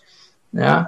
Uh, e aí eu, eu também vejo assim o que o Paulo traz, né? Eu acho importante se tu tem um negócio, eu, eu, me coloco nessa posição também, né? Como é que, poxa, eu já, já, já tive negócio próprio também, né? Pô, tem o aluguel, tem o telefone, tem os impostos, tem os empregados. Como é que tu mantém isso numa situação de lockdown, né? Então, assim, eu também imagino que é um problemão, e essas dívidas provavelmente o Estado vai vir e vai cobrar, não vai perdoar que é outro absurdo, né? Assim, pô, tu tá numa pandemia. É, um parêntese, Paulo, parece que eu gosto ah. de dar o parêntese. Aqui, uma outra, uma outra, uma outra coisa que o, o nosso governo é, do partido que é democrata, do Biden, fez é o seguinte: congelamento de aluguel, tá? Então você não pode ser despejado. Certo? Se você não pagar, você não. Um despejo todo dia agora. Parece que o Supremo ah, ah, se manifestou contra, mas assim, um ano depois, as pessoas sendo despejadas. E assim, uma loucura. Então, assim, o Estado brasileiro, ele trata muito mal o seu cidadão. Às vezes nem dá o título de, a categoria de cidadão para essas pessoas, né? A maioria estão longe de ter os seus direitos é, de cidadania. Então, nós vemos realidades muito complicadas aqui, né? Numa uma regressão de direitos, né? Assim, tanto fizeram a reforma é, trabalhista, que tirou direitos históricos. Né? Agora, para fazer esse auxílio, agora o Congresso fez uma coisa vergonhosa, ela congelou por 15 anos o salário dos funcionários públicos. Sendo que, mas, mas os juízes, esse eu queria perguntar, os juízes, os desembargadores, os promotores, também Os militares, não, esse não, é uma exceção. Então, ah. assim, é uma uma, é, não vou dizer a palavra, mas é. é, é Pode dizer porque. É, depois tu corta, né? Mas é, é, constrangedor isso, entendeu? Assim, porque tu trata de forma desigual as pessoas, né? Então, assim, é muito, muito complicado. Falando um pouco da questão da economia daqui, do, o que, eu posso dizer? Eu circulei muito pouco, né? Na, embora na minha profissão eu, eu, eu viajo pelo estado inteiro do Rio Grande do Sul, como eu fiz lockdown um ano, eu circulei pouco. Então, assim, as minhas informações são dos meios de comunicação, né, é, relatos de algumas pessoas e do meu entorno. Eu vi muitos negócios pequenos fecharem, né? Então, assim, então, assim por exemplo, na, no bairro onde eu moro, tem uma rua principal com muitas lojas, né? Lojas de pequenos e médios comerciantes, foram todas elas fechando em pontos comércio importantes, né? Assim, de, de, de décadas, né? Eu me criei vendo aquelas lojas e elas foram paulatinamente fechando. Então, assim, eu imagino que deva ter um conjunto de pessoas né, que sobreviviam dos seus negócios, seus comércios, e que foram obrigados a fechar e perderam seu recurso financeiro, né? Então, isso é muito trágico, né? Então, assim, é, é muito difícil, e às vezes é, a gente entende por que, que as pessoas às vezes querem ter essa ânsia de voltar, mas daí a gente volta naquela situação. Está faltando governo, né? Está faltando aquela pessoa, o governo que diga, não, eu vou, vamos fazer um lockdown, por 30 dias, 15 dias ou 10 dias, seja lá o que for, o necessário para essa, essa pandemia regredir, a economia voltar a funcionar, mas nós vamos bancar essa brincadeira. Agora, dizer para ficar em casa sem bancar nada é muito difícil, vira, vira uma piada, as pessoas têm que sair para comer. Né? Então, essa é. E, e, o, e depois, só para falar, depois eu falo, depois eu vou querer voltar no, nesse cientista, o Miguel Nicoledes, porque ele fala o seguinte tem que, de qualquer forma, vai ter que ter feito um, um, um lockdown no Brasil, porque senão as, as, as, consequências serão muito maiores. Essa pandemia ela pode se agigantar de uma forma muito maior. E aí eu não sei como fazer essa, essa, essa, esse lockdown com a situação posta que está hoje. É, eu gostaria de passar para o Max e o Max repetisse uma história que ele me contou essa semana sobre uma, é, uma história que eu achei fantástica, de uma pessoa que foi pega pela polícia na praia. Max, você se lembra disso? Foi em São Paulo que aconteceu isso. E aí passa para o Paulo de, de, São Paulo, que deve ter mais notícia. Fala, Max. Isso aconteceu em Santos, em São Paulo. Né? No caso, eu vou começar, antes de falar isso, posso falar aqui no Rio de Janeiro, os prejuízos são enormes. Assim, Perdeu-se mais de 10 mil empregos. De cara, né, já tinha essa medição, foi da primeiro lockdown, eram mais de 10 mil empregos perdidos, que 10 mil empregos em termos de família, está falando de 50, 60 mil pessoas sem uma fonte de renda. É, você anda pelo centro do Rio de Janeiro, é desastroso. Eu, como faço parte do meu trabalho de campo em antropologia, é no centro do Rio de Janeiro, você passa a quantidade de loja fechada enorme. Você tem locais do Rio de Janeiro que, historicamente, por exemplo, voluntários da pátria, historicamente, nunca tem uma loja para alugar. Nunca. Aquela rua que está sempre. Hoje, na Vontade da Paz, você deve ter 20 a 30 lojas para Como é que está o Saara, Max? O Saara está com movimento baixo, algumas poucas lojas fechadas, fecharam assim, mas porque o Saara é aquela coisa gigante, mas o movimento caiu assustadoramente. E a variedade de produtos também, né? Então tem muitos lugares que a variedade de produto caiu muito, assim, né? E as pessoas é, têm comprado menos também pessoalmente, né? Então isso prejudica também algumas lojas. É até engraçado que no Saara tem muita gente agora vendendo para WhatsApp. Isso é uma parte interessante, né? O pessoal foi se moldando, né? Então uhum. vende para o WhatsApp, você pode ligar e comprar, as pessoas mandam entregar.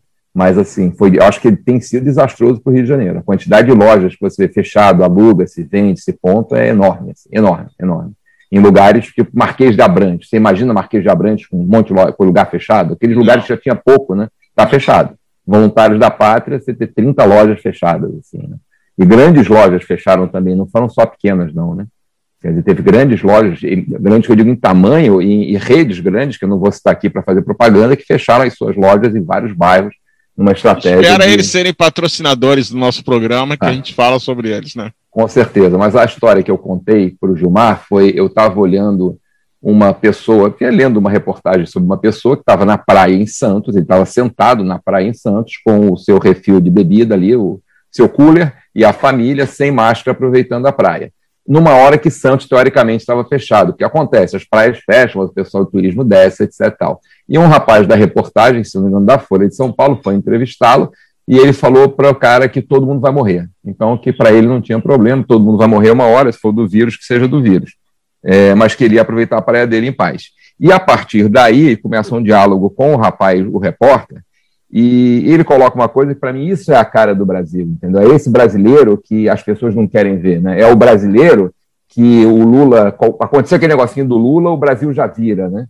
É esse brasileiro, como que ele vira e fala o seguinte: eu moro em São Paulo com a minha família, gasto três horas e meia no transporte público para chegar no meu trabalho, eu sou segurança. O transporte público está inteiramente lotado e tem gente sem máscara, ninguém guarda, ninguém está olhando, tem gente que entra sem máscara, não tem lotação limite. Eu me arrisco o dia inteiro. Na fábrica, quando eu paro para comer, o salão está lotado, a gente é obrigado a comer com um monte de gente, a baixar a máscara. Então, perigo eu já estou tendo. Agora, eu estou aproveitando o único dia que eu tenho de folga com a minha família, no espaço que não tem ninguém em meu entorno, eu sento aqui sozinho. Então, para um cara desse, eu falei, cara, o cara está certo, ele se arrisca o dia inteiro. Na realidade, é que talvez seja aquele sábado que ele estava numa praia em lockdown, sentado com a família, sem ninguém em volta, talvez seja o único momento que ele teve seguro, né? Porque o dia a dia é cruel, né, para ele. Então, eu achei aquilo, é para mim, isso é a cara do Brasil. Duque de Caxias a Copacabana são três horas de transporte público para sair e voltar, e nem esquece. Se o cara entra sem máscara no ônibus, os motoristas não fazem nada, nada. Você vê o pessoal saltando sem máscara do ônibus, os caras não encaram. Bota a máscara e manda tomar naquele lugar e já não botou, já virou tumulto dentro do ônibus. O pessoal vai botando gente para dentro, então esse rapaz para mim foi exemplar o que ele falou. Paulo Esse é o meu momento de paz. Paulo de São Paulo, fala aí como é o transporte público e você tem aquele seu amigo mecânico que é um exemplo do, do Brazuca. É, qual é o seu parecer sobre tudo isso? Olha, aqui é caótico o transporte público em São Paulo. E uma coisa bem engraçada no começo da pandemia, que tinha gente que concordava e eu ficava abismado com isso. Começou a pandemia, o governo falou assim: ó, nós vamos reduzir o transporte público para o pessoal não ir trabalhar. Cara, não tem jeito, tem gente que tem que trabalhar. Enfermeiro tem que trabalhar, pessoal de limpeza tem que trabalhar, é, pessoal de segurança tem que trabalhar, pessoal de infraestrutura tem que trabalhar, eles precisam de transporte público. O que o pessoal fez? Reduziu, entupiu tudo. Eles deveriam fazer o contrário, aumentar mais o transporte público, pedir para o pessoal ficar em casa, mas aumentar porque o pessoal que é obrigado a ir trabalhar pessoalmente poder manter um distanciamento.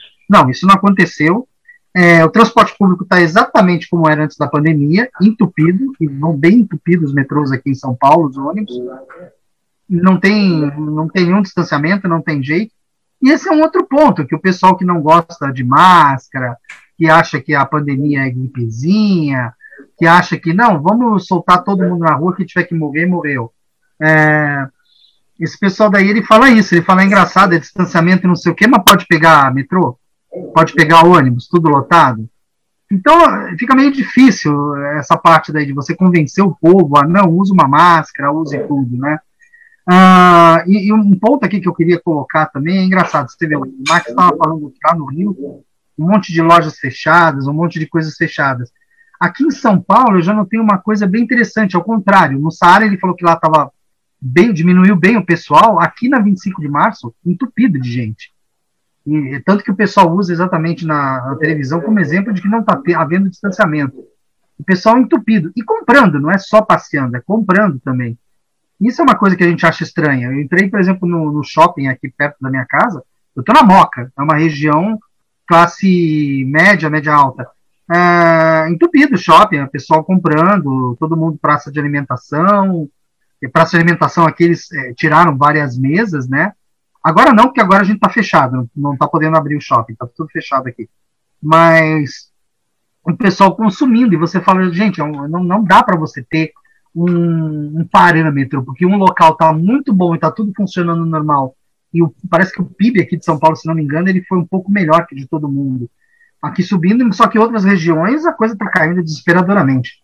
Então, realmente, é, é, é uma coisa que às vezes a gente como brasileiro fica meio difícil de analisar a situação, porque a gente vê coisas totalmente extremas aqui no país. Mas e aquela, e aquela esfirra da rua Javari do Juventus continua aí firme e forte? Aquela é a melhor esfirra do Brasil.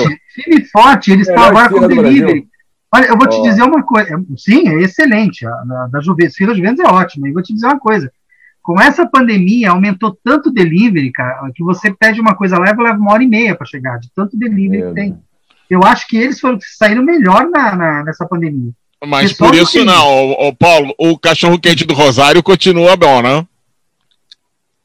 Eu acho que sim, eu não conheço ele. Paulo de Porto Alegre, Mas, ah, de Porto Alegre. É, é, é, Porto Alegre aqui, mas é. Eu não sei, sinceramente, não sei porque eu não tenho ido se, mais. Se a gente passar agora por guloseimas, né? O que, que é, o que continua bom ou não? Não. É, eu me lembro é de Porto Alegre. do Rosário, é, é um cachorro quente na, na, na, na frente do colégio do, do Rosário. Um, Tradicional em Porto Alegre. É, de Porto Alegre. Aqui. E ele é famoso já, acho que uns 30 anos. A gente era guri, né, Gilmar? A gente ia lá comer cachorro quente, né? Você, porque é, com 30 mas... anos eu não era, eu era de colo ainda. Certo? Ah, não, verdade. É, é, pois é, é, pois é, pois é. Você. Mas é, é que a gente. Te levava, é, te levava pela mão, né? Te levava pela mão. Me, né? me levava pela mão. Pela mão. Não, a Esfirra Juventus é engraçada, porque pô, ela, ela, ela é da década de 60, 70. E o dono é uma comida árabe fantástica, Gilmar, vale a pena uhum. comer lá. E o dono, toda vez que tem jogo do Juventus, historicamente da década de 70, marcou tantos gols e dá tantas esfirras para o jogador que marcou o gol, entendeu? Era a propaganda dele. E aí tem jogadores folclóricos que marcavam três, quatro gols e o cara enchia de esfirra os caras depois do jogo. Então tem toda uma história do bairro da Moca, tem um amigo que mora lá, que é um bairro maravilhoso, seu bairro, Paulo. Bairro cheio de história, gostoso. Max, eu acho que qualquer esfirra em São Paulo deve ser deliciosa, desde que não seja da rede do, do tio do Chan, né? Que esse é, é um problema particular nosso. Mas, gente, pra, como isso está ficando, é, é, é, nós já estamos um bom tempo, eu gostaria de, de passar um ponto que realmente me, me é uma dúvida que eu tenho daqui e eu não sei daí. Não usar máscara é um problema cultural, político, é burrice mesmo ou desinformação? Fica aí para quem quiser começar. Porra, eu. Vai, vai lá, Max. Vai lá. Gilmar, é, Emile Durkheim, ele fez um texto que eu acho um dos básicos, ele é um dos pais da sociologia, ele fez um texto onde ele fala que o suicídio é uma questão social. Ele fala e comprova, né? Então, eu acho que quando você fala sobre um grupamento social, você esperar que todos eles comportem-se de um jeito padrão, você está totalmente fora da realidade do mundo. Você sempre vai ter os seus desviantes. Né? Então, é natural que uma parte da população ela tenha uma opinião diferenciada da maioria. Isso é absolutamente natural que aconteça. Por isso que tem gente que torce para o Juventus da Moca, que está na segunda divisão atualmente, tem gente que torce para o São Paulo ou para o Santos, Corinthians, que ganham tudo. Mas tem, por quê? Porque as pessoas não são iguais. Então, eu acho que é uma questão social, que vão ter pessoas diferentes. E agrupado essas pessoas que já são diferentes, eu acho que você tem uma série de informações que elas não batem. Hoje a gente vive sobre um excesso de informação muito grande. Então, você tem, por exemplo, pessoal que corre, que fala que está comprovado cientificamente que você botar máscara para correr faz mal. Mentira, não tem comprovação nenhuma. Mas aí o cara escreve no Instagram dele com um milhão de seguidores que é melhor correr sem máscara, as pessoas põem aquilo como a verdade e começam a não usar. Então, é, eu acho que não é nenhuma questão só política, não. Não é a figura do cara usando ou não usando que influencia tudo. Eu acho que já há um movimento natural de pessoas que não usariam. Eu acho que a informação do uso da máscara é muito mal feita no Brasil. É uma campanha mal feita. Você vê os outdoors, por que, que você tem que usar? Quer dizer, eu acho que foi uma campanha muito mal feita pelo governo. A pouca que você vê, você não vê tanta quanto deveria. E eu acho que é uma questão social. As pessoas vão inventando histórias, isso independe do governo. E uma má campanha de uso gera tudo isso. Essa é a, minha opinião. Bom, eu vou dar minha opinião aqui. Eu acho que é a questão. É, eu tiro por aqui, tá? É uma questão cultural misturada com política e burrice. Para o americano em si, é, aqui, logicamente, é, eu volto a citar o que, o que eu já falei antes, que Nova York não é, não é o exemplo dos Estados Unidos, né? Uhum. Então, o que, eu, o que eu falo é o pessoal da East Coast e algum pessoal do West Coast. Para nós, ficou claro que usar máscara é primordial, não, não, não tem question, não tem dúvida, tá?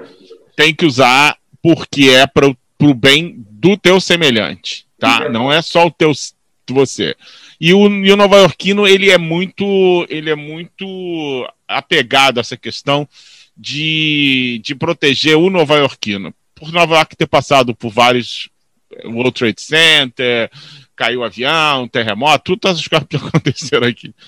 Então a pessoa sabe que tem que se proteger e proteger o semelhante. Já no interior dos Estados Unidos, que é o pessoal que a gente chama de redneck, que seriam os mais caipiras, no momento em que você falou que é obrigatório, no mesmo momento, pum, toca uma sirena, mais Second Amendment. A Second Amendment é a segunda emenda da Constituição que fala que você tem direito à sua opinião. Então, para o esse esse pessoal é uma maneira de afrontar o sistema político. Além do que, eles foram influenciados por um presidente que foi para a TV e falou tudo que fosse possível imaginável, é, ilus, do, da maneira mais ridícula possível sobre máscara. Fez caricatura de, de, de pessoa usando, ridicularizou, ridicularizou o Fault, que é o nosso é, o, o, a, pessoa mais envolvida nisso. Então, juntando esses dois efeitos, virou o seguinte: eu sou, eu sou republicano, eu não uso máscara. Eu sou macho, eu não uso máscara. Eu sou patriota, eu não uso máscara, que é meu direito afrontar é, o sistema sem cair a ficha, porque essa, esse conceito de que tem de que todo americano é inteligente não é assim, tá? Ah, o pessoal no interior é tão burro quanto qualquer lugar do mundo. Então é uma coisa de afronta. Tá? É, não faltou informação, não, não falta prova de que usar máscara é, é importante, é primordial, tá? Mas eh, na, na, a primeiro pensamento deles é está indo contra meu direito de ser como eu quero. Então, aqui foi uma questão cultural e política também. E isso causou de estados como Texas, é, é, Mississippi estarem empesteados, entendeu? E as pessoas, sabe, o nível de triplicou. Na Califórnia foi uma loucura total, porque as pessoas simplesmente falaram: eu não vou usar, porque é meu direito de não usar. Pronto. Eu não estou preocupado com o direito dos outros, estou preocupado com o meu direito. E eu queria saber como é que bateu aí no Brasil, porque a, a, a minha impressão é que é um misto político de seguir o, o, o, o presidente, que é uma pessoa completamente desinformada, e burrice misturado com uma campanha completamente é, desconexa sobre, a, sobre o uso da máscara. Fala mais sobre isso, vou passar para o Paulo. Paulo de Porto Alegre. Bom, vamos lá. É, não, primeiro, pô, o Max trouxe aí o Durkheim aí, pô, me lembrei dos meus tempos de, de, de, acadêmico na década de 80, quando eu fazia sociologia, né, mas que infelizmente não concluí meu curso, mas me lembro lá do, do Emile Durkheim, foi bem, é isso aí, acho que é a, sempre vai ter pessoas que, que pensam diferente. Então, eu diria aqui no, no Brasil, uh, eu acho que assim, ó, o povo, se, se, ele fosse orientado pelo governo, se tivesse uma, uma orientação clara e mostrando os riscos, os perigos, a necessidade, tivesse uma mensagem clara e objetiva, para que o uso da máscara era importante, o povo teria aderido. Eu acho que o povo já aderiu a várias outras questões. Claro que tem resistência, como, como o próprio Max colocou, há resistência de grupo, sempre haverá. Mas eu acho que a grande maioria da população iria aderir a um, a um, uma proteção. O problema é que nós tivemos as fake news, as informações, como, né? Então, assim, o próprio governo orientando para outro lado. Então, assim, é uma confusão geral. Então, isso gerou, digamos, um padrão de, de, das pessoas realmente não se importarem em usar a máscara. Mas se tivesse havido uma orientação efetiva do governo, eu não tenho dúvida que as pessoas teriam aderido ao uso da máscara. E o que me assombra aqui, mas daí é uma questão assim de já de, de, de, eu vejo como é, a máscara é muito mais uma proteção do outro, né? E isso é que a gente vê menos aqui. Isso é o que mais uh, me deixa chocado, né? Nesse, nesses episódios, é isso, as pessoas não usam máscara pensando em si, né? Ah, eu tenho saúde, eu estou bem. Até o próprio presidente diz isso, eu sou atleta, né, e tal, não preciso. Mas assim, não é por causa de ti, é por causa das outras pessoas, né? Então assim, tu não vai propagar essa epidemia porque tem gente que não tem a saúde que tu tem e que poderá vir a óbito, né? E como estão vindo, né? Nós temos 260 mil pessoas que morreram. Então assim, o momento que tu diz eu não vou usar a máscara, eh, não é tu não tá, não, não é a ti, tu tá, tu tá, tu tá dizendo que, olha, os outros se, se lixem, né, que se ralem, né, se, se adoecerem, azar o deles, eu vou continuar usando a minha máscara. Então é uma falta de, de empatia com, com a outra pessoa. Isso é que eu acho que é chocante nisso. Né? Então, para mim, eu diria isso: faltou orientação, esclarecer a população, mas no fundo também vejo isso. Assim, acho que o povo, eu esperava mais do povo, né? Eu esperava que as pessoas tivessem um comportamento de se preocupar com, com o seu semelhante. É isso. Bom. Bom, Paulo de São Paulo, a gente já conversou muito sobre isso e eu queria saber de você, que você tem um histórico que você já me colocou algumas vezes, que a desinformação veio desde o ano passado. Queria que você elaborasse um pouco mais com a gente. Sim, é, começou com esse negócio, vamos usar máscara, vamos usar, não, não usa, não adianta, não serve. O problema, como eu falei lá no começo, é, acho que foi causado por muitos médicos imunologistas que no começo falaram, não, não precisa usar máscara, não use, isso é só para médico, deixa para os médicos, não use máscara. E de repente o pessoal começou a fazer para usar máscara, começaram a falar o contrário. Aí vem o presidente e fala: não, não use máscara, ele começa a não usar máscara. É, você vê um monte de gente, de mídia, de jornal. Eu vi outro mês aí atrás um programa de debate na televisão onde o apresentador falava que não via nenhum nexo ainda, que ninguém conseguia provar ele que máscara teria algum efeito benéfico. Quer dizer, quando você vê isso na mídia, todo o povo que já não é, não tem uma cultura, também por culpa do governo, é, não tem estudo, não tem muita cultura, já não começa a levar isso muito a sério. E até mesmo, tem muita gente que tem dinheiro, mas não tem cultura. O cara se preocupa em ganhar dinheiro, mas não, não é adquirir cultura. Então a pessoa não tem essa informação. Como eu tinha dito, acho que lá no começo do pod, é, quando eu ia mais para o lado da Paulista, por exemplo, que tem as grandes empresas, que já tem exatamente essa cultura de cuidar das pessoas, era 80% de pessoas usando máscara na rua e 20% não usando. À medida que eu voltava para o bairro, eu via inverter essa, essa percentual. 20% usando máscara e 80% não usando. Até hoje em dia, mesmo com essa variável mais agressiva, aqui perto da minha casa eu vejo o pessoal se reunindo em barzinho, todo mundo sem máscara, poucos com máscara, ou então com a máscara no queixo ah, ou embaixo do nariz, como se o nariz não fosse respirar o vírus, entende? É, parece ah, que ficou divulgado internacionalmente que o queixo é a parte mais frágil né, da contaminação. É, mais frágil, né? É, o, o filho do presidente já acha que é outra parte mais frágil, mas não vamos entrar nesse, nesse mérito.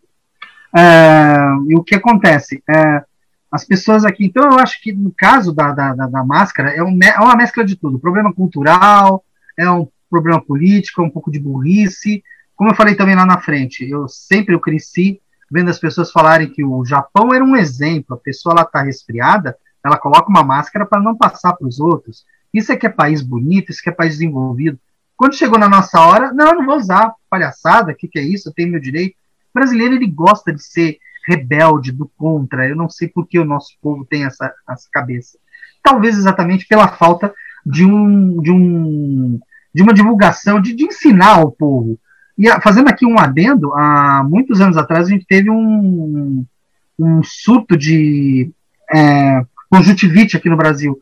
E aí as pessoas falaram: olha, lava sempre as mãos, vamos lavar as mãos, lave as mãos, passe álcool gel. Foi aí quando começou a moda do álcool gel aqui, que se manteve até agora, de nos estabelecimentos terem álcool gel, todo mundo passando álcool gel nas mãos. O que, que o pessoal notou? Que por causa disso, é... minto, minto, perdão, não foi isso não, foi quando teve o HN1 que o pessoal começou a pedir para exatamente todo mundo lavar as mãos com álcool gel, todo mundo começou a lavar. Aí os hospitais notaram que teve um decréscimo de pessoal com conjuntivite. Caiu muito as, as pessoas indo para o hospital com conjuntivite. Então, se você ensina direito brasileiro, mostra coerentemente para ele, eu acho que ele acaba seguindo, ele tenta ser ordeiro. Mas o problema que nós temos aqui, nesse tempo agora, que está tudo muito polarizado, é isso ah, quem falou que tem que usar, então eu não vou usar porque o cara é ou do partido A, ou porque tem uma ideologia B, ou porque ele apoia C. Então as pessoas estão é, polarizando muito isso daí, mas eu acho que falta exatamente uma campanha. Nós não temos uma campanha na televisão mostrando claramente os problemas que estão havendo. E por que, que, a gente tem que usar uma máscara? Tem que usar tudo. Bom, acho que o Max gostaria de dar. Estava é, nos chamando para falar alguma coisa. Segue aí, Sim, Max. É, não, eu queria apoiar tudo que o Paulo falou, Paulo SP falou. Porque a, a, desinformação no Brasil é um problema sério, né? E a gente teve aqui aquele fato, né, que um dos palhaços, filhos do palhaço maior, fez o Zé Gotinha armado, né? Quer dizer, ou seja, além da desinformação, ainda pegam o símbolo da vacinação brasileira, pacato de criança, e botam uma arma na mão dele, uma metralhadora, né? uma, uma injeção em forma de metralhadora. Então, além da desinformação, a, a pouca que se faz e que divulgam é absurda. Né? E realmente, assim, é uma despreocupação completa de como as pessoas entendem o uso da máscara, né? Você tem uma, você usaria se você entendesse. Eu acho que o Paulo tocou num ponto assim, não tem informação nenhuma. O governo informou nada, não fez campanhas direcionadas, explicando de uma forma simples. E aí você pega uma pessoa que é empregada doméstica, por exemplo, e a primeira pessoa a morrer no Rio de Janeiro foi empregada doméstica de uma mulher que morava, parece que no Leblon, e que voltou da Itália. Foi a primeira pessoa a ter Covid aqui, foi essa, a falecer foi essa senhora, que chega na casa que pessoal ninguém usa máscara, que ninguém fala nada. Então você ainda tem a desinformação dessa elite que não usa, né? que vai desinformando toda a cadeia para baixo. Né? Então você tem isso nos prédios. Eu não sei como é que está o prédio de vocês aí em Rio Grande do Sul aqui, mas aqui para os nossos porteiros usar máscara é um problema seríssimo, que um usa, o outro não usa. Aí passa o cara sem, passa a empregada do cara que não usa sem, aí passa o morador com, e a ordem é todo mundo usar máscara. Então é, é um problema sério essa informação, era só para reforçar o que o Paulo falou. Bom, eu agora vamos tentar ver se a gente consegue pensar que a solução disso seria vacina e vacinação. E aí eu quero falar com o Paulo de São Paulo, que é o estado que aparentemente foi o primeiro a se movimentar em termos de vacina e vacinação. Como é que está e qual, qual é a perspectiva de uma vacinação em massa? Olha, é, tá, acho que já 5% da população vacinada, a gente já está entrando na parte de vacinar os idosos na faixa dos 70, entre 80 e 70, tá? Ah, um monte de pessoas já tomaram a segunda dose, tá? Ah, aqui o governo ele realmente correu, ele foi atrás, foi atrás de vacina, ele fez o CEPO na metade do ano passado, quando já estavam começando a sair o resultado das vacinas, ele já começou a entrar em acordo e negociação para comprar vacina. O problema é que tem um, um, um capital X para você comprar isso, e você também depende do Ministério da Saúde Federal e para negociar insumos, alguma coisa. E o Ministério empacou, ele não liberou um monte de verba, não liberou algumas coisas que ele tem que liberar.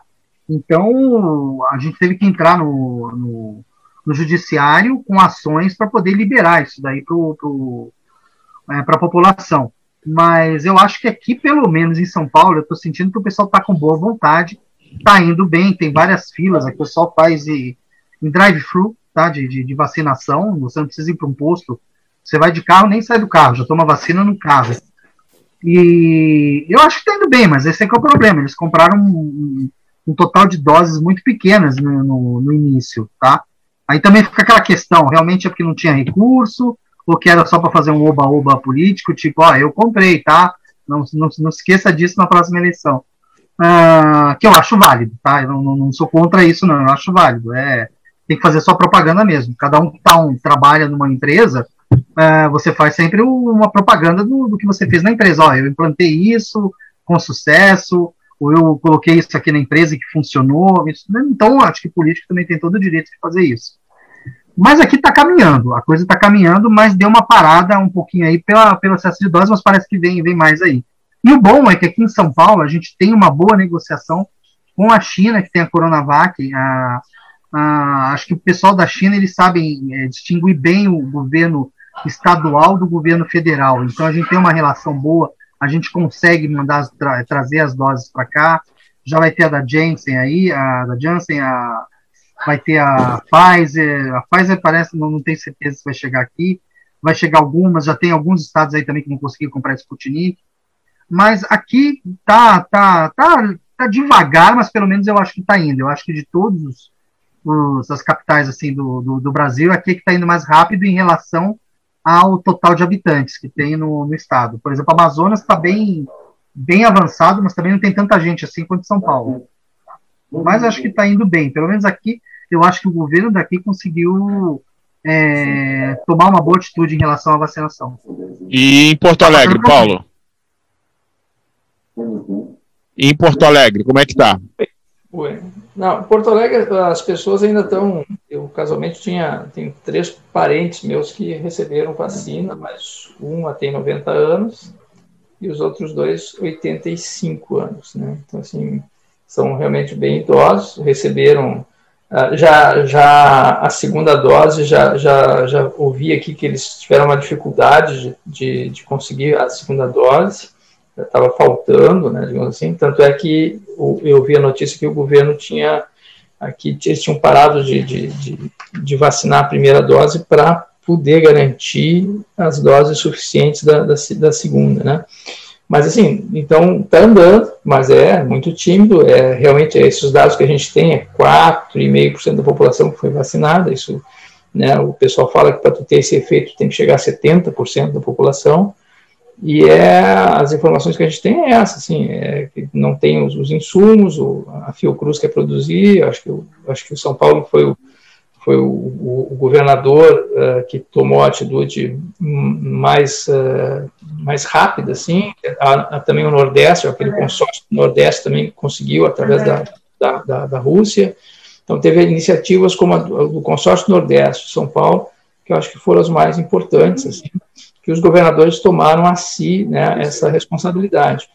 Mas é, a questão da vacina, ela ainda está muito longe, né? Por exemplo, da gente é, ser vacinado, né?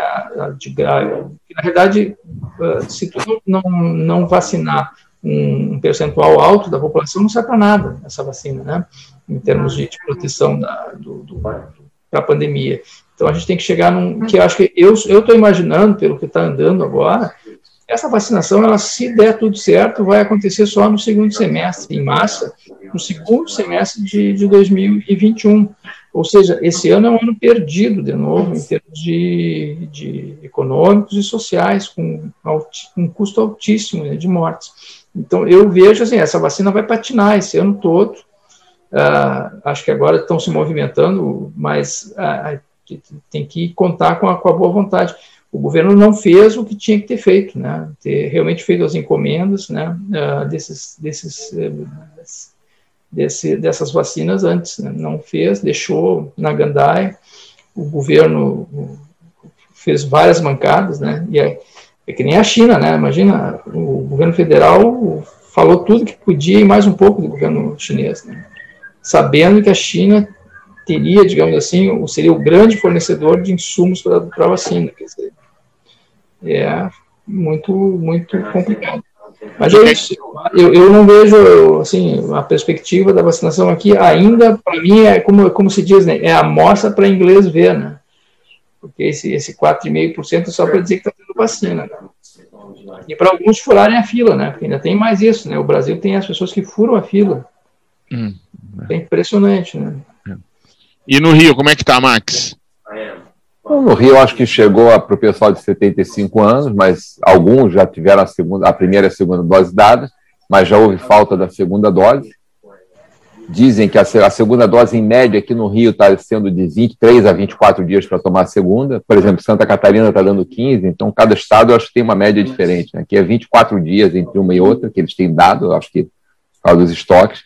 Mas eu volto a falar o que eu falei lá no começo: né? a vacina não é a solução imediata, né? A solução imediata é outra. Então, a vacina, ela não tapa nada. 4% da população não é absolutamente nada. Então, eu acho que a vacina, contar com a vacina, como as pessoas estão achando, ah, amanhã eu vou ser vacinado e vou poder voltar a beber no boteco da esquina, é sonho de uma noite de verão, né? Eu acho que era um momento de continuar de, de quarentena, de encarar que é uma pandemia, que a gente vai demorar, né? Nós não somos Israel que vacinou a população inteira que é, tinha que a população inteira de Israel, a população do Grande Rio. Dizer, então, nosso caso é muito mais sério. Então, eu acho que a vacina não é a solução nesse momento. Nesse uma... ponto eu concordo com você. E aqui se comenta muito que vacina não significa nada. O que significa é vacinação. Mas o, o, meu, o que eu acho é que a vacina foi um meio que tiro pela culatra. Tá?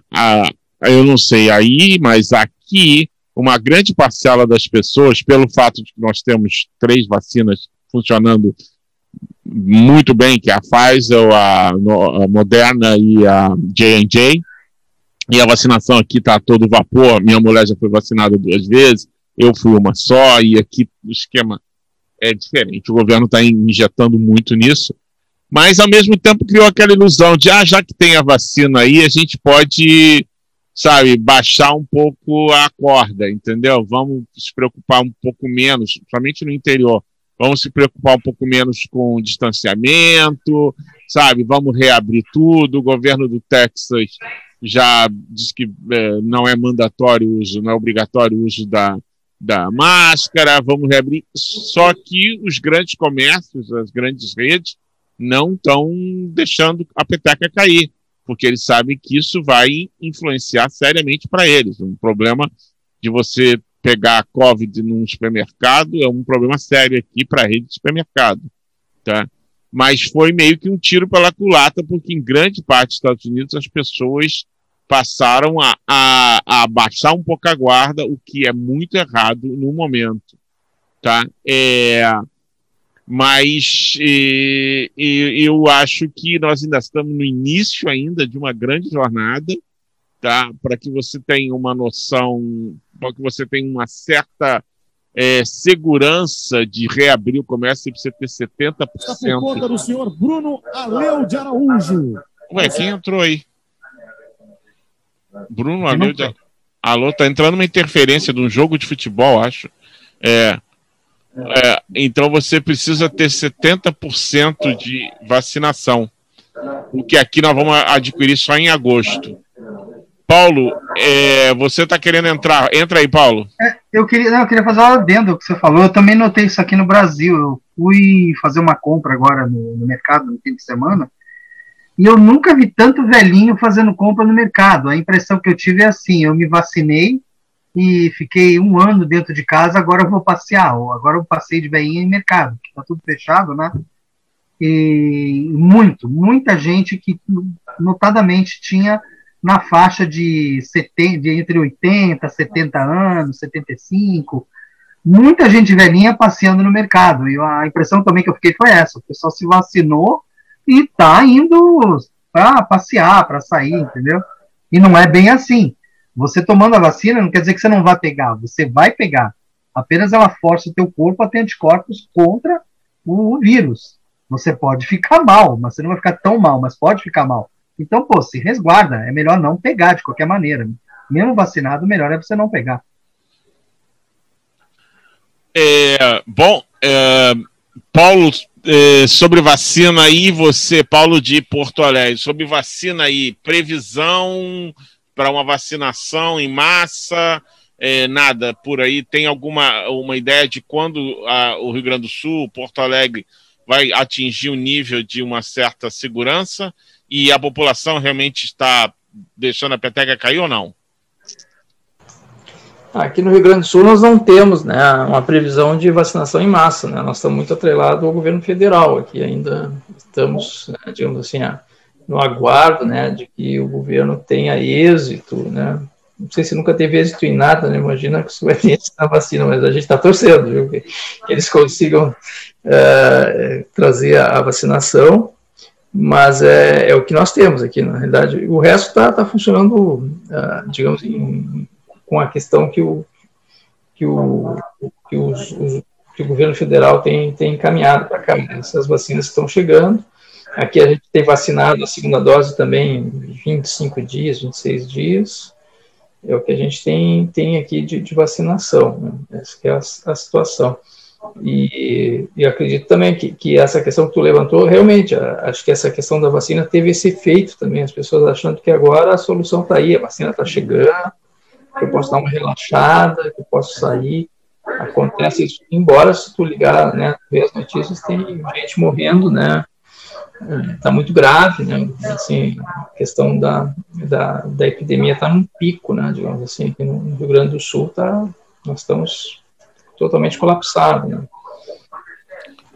Bom, com isso, é, com isso eu gostaria de encerrar e se algum dos dos meus amigos tem algum comentário extra a fazer, mas é, é, é, é uma situação que nós estamos vivendo há um ano e provavelmente vamos viver pelos próximos anos, eu acho que vai ser um, um, delineador de águas na vida de todo mundo, a questão do Covid.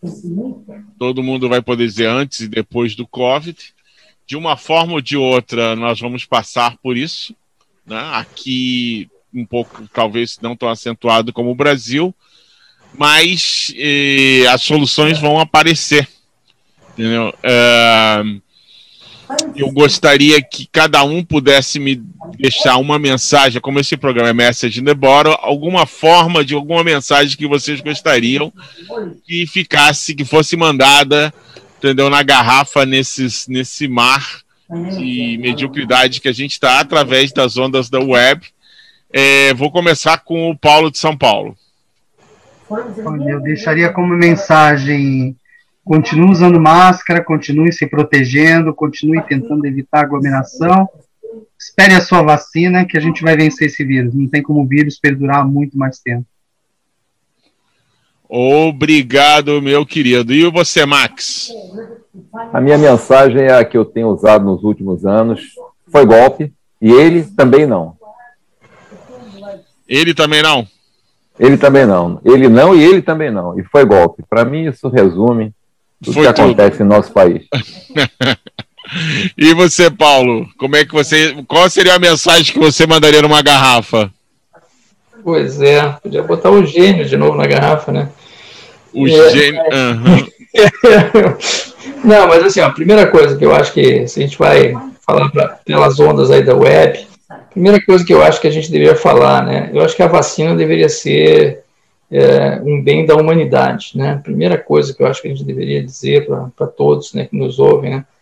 É isso, não deveria ser uma mercadoria, né? Porque assim como o Brasil atravessa, a América Latina também atravessa esse problema, a África, a Ásia, muitos países, né, com pobres, né, estão também à mercê dessa questão da vacina. Então, a primeira questão que eu diria é essa, assim, olha, eu acho que se nós chegamos a uma vacina, ela não tem que custar, né? Ela, ela deve ser essa patente deve ser liberada para ser produzida, né? não é um negócio. Por isso que eu acho que num, num momento de, de, de, pandemia mundial, e você vê que os laboratórios estão, comercializando essas vacinas e não, a patente não é quebrada, eu acho a primeira questão acho que é essa, assim, eu acho que nós, enquanto humanidade, devemos exigir, olha, essa patente tem que ser quebrada, quem investiu, os governos depois vão ressarcir isso. também acho que se, se for investido, depois vão ser remunerados, ressarcidos.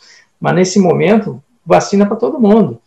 Depois você, esses laboratórios podem encher as suas burras de dinheiro, os governos que paguem, mas nesse momento, vacina, vida para todos nós, né? Então, a primeira coisa é isso que, que, também acho que a gente tem que se alertar. Tem laboratórios que estão vendendo. Né? Então, assim, Bom, vamos quebrar essa, essa patente, libera para todo mundo. Depois eles têm que ser indenizados e receberem os seus recursos que investiram. Eu também não sou contra, acho que é, é acho que é até necessário e importante.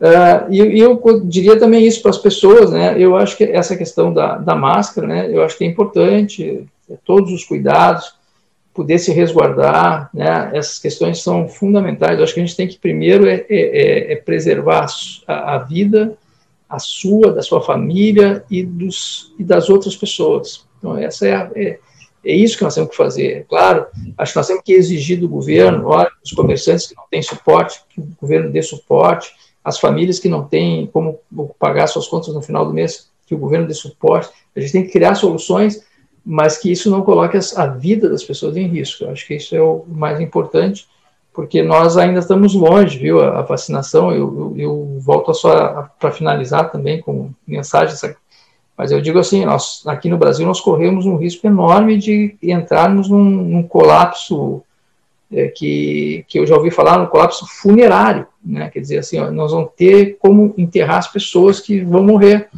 isso, que isso pode impactar o lençol freático, pode infectar o, depois toda a questão do, dos, do, dos alimentos, quer dizer, é, é, uma situação bem complicada. Nós estamos atravessando um momento gravíssimo. Acho que todo cuidado é pouco, todos nós temos que se cuidar, e, e esse é um cuidado que, que o povo tem que entender que, que é um momento, né? As pessoas têm que se cuidar. Bom, é, eu queria agradecer a todos os, vocês, e a minha mensagem é basicamente é simples. É, em 1918, de 1918 a 1920, Estados Unidos, Europa, o Brasil tiveram um surto né, da febre espanhola. Não havia web, não havia Bolsonaro, não havia Trump, não havia tanto equipamento e simplesmente tinha que usar máscara e a população usou e, e quem sobreviveu foram os nossos avós, tá? E, e, nós estamos vivos até hoje. A humanidade não pereceu por causa disso, com um ato simples, que era usar máscara. Um simples ato conseguiu manter a humanidade em pé. Por que não tentar de novo, né?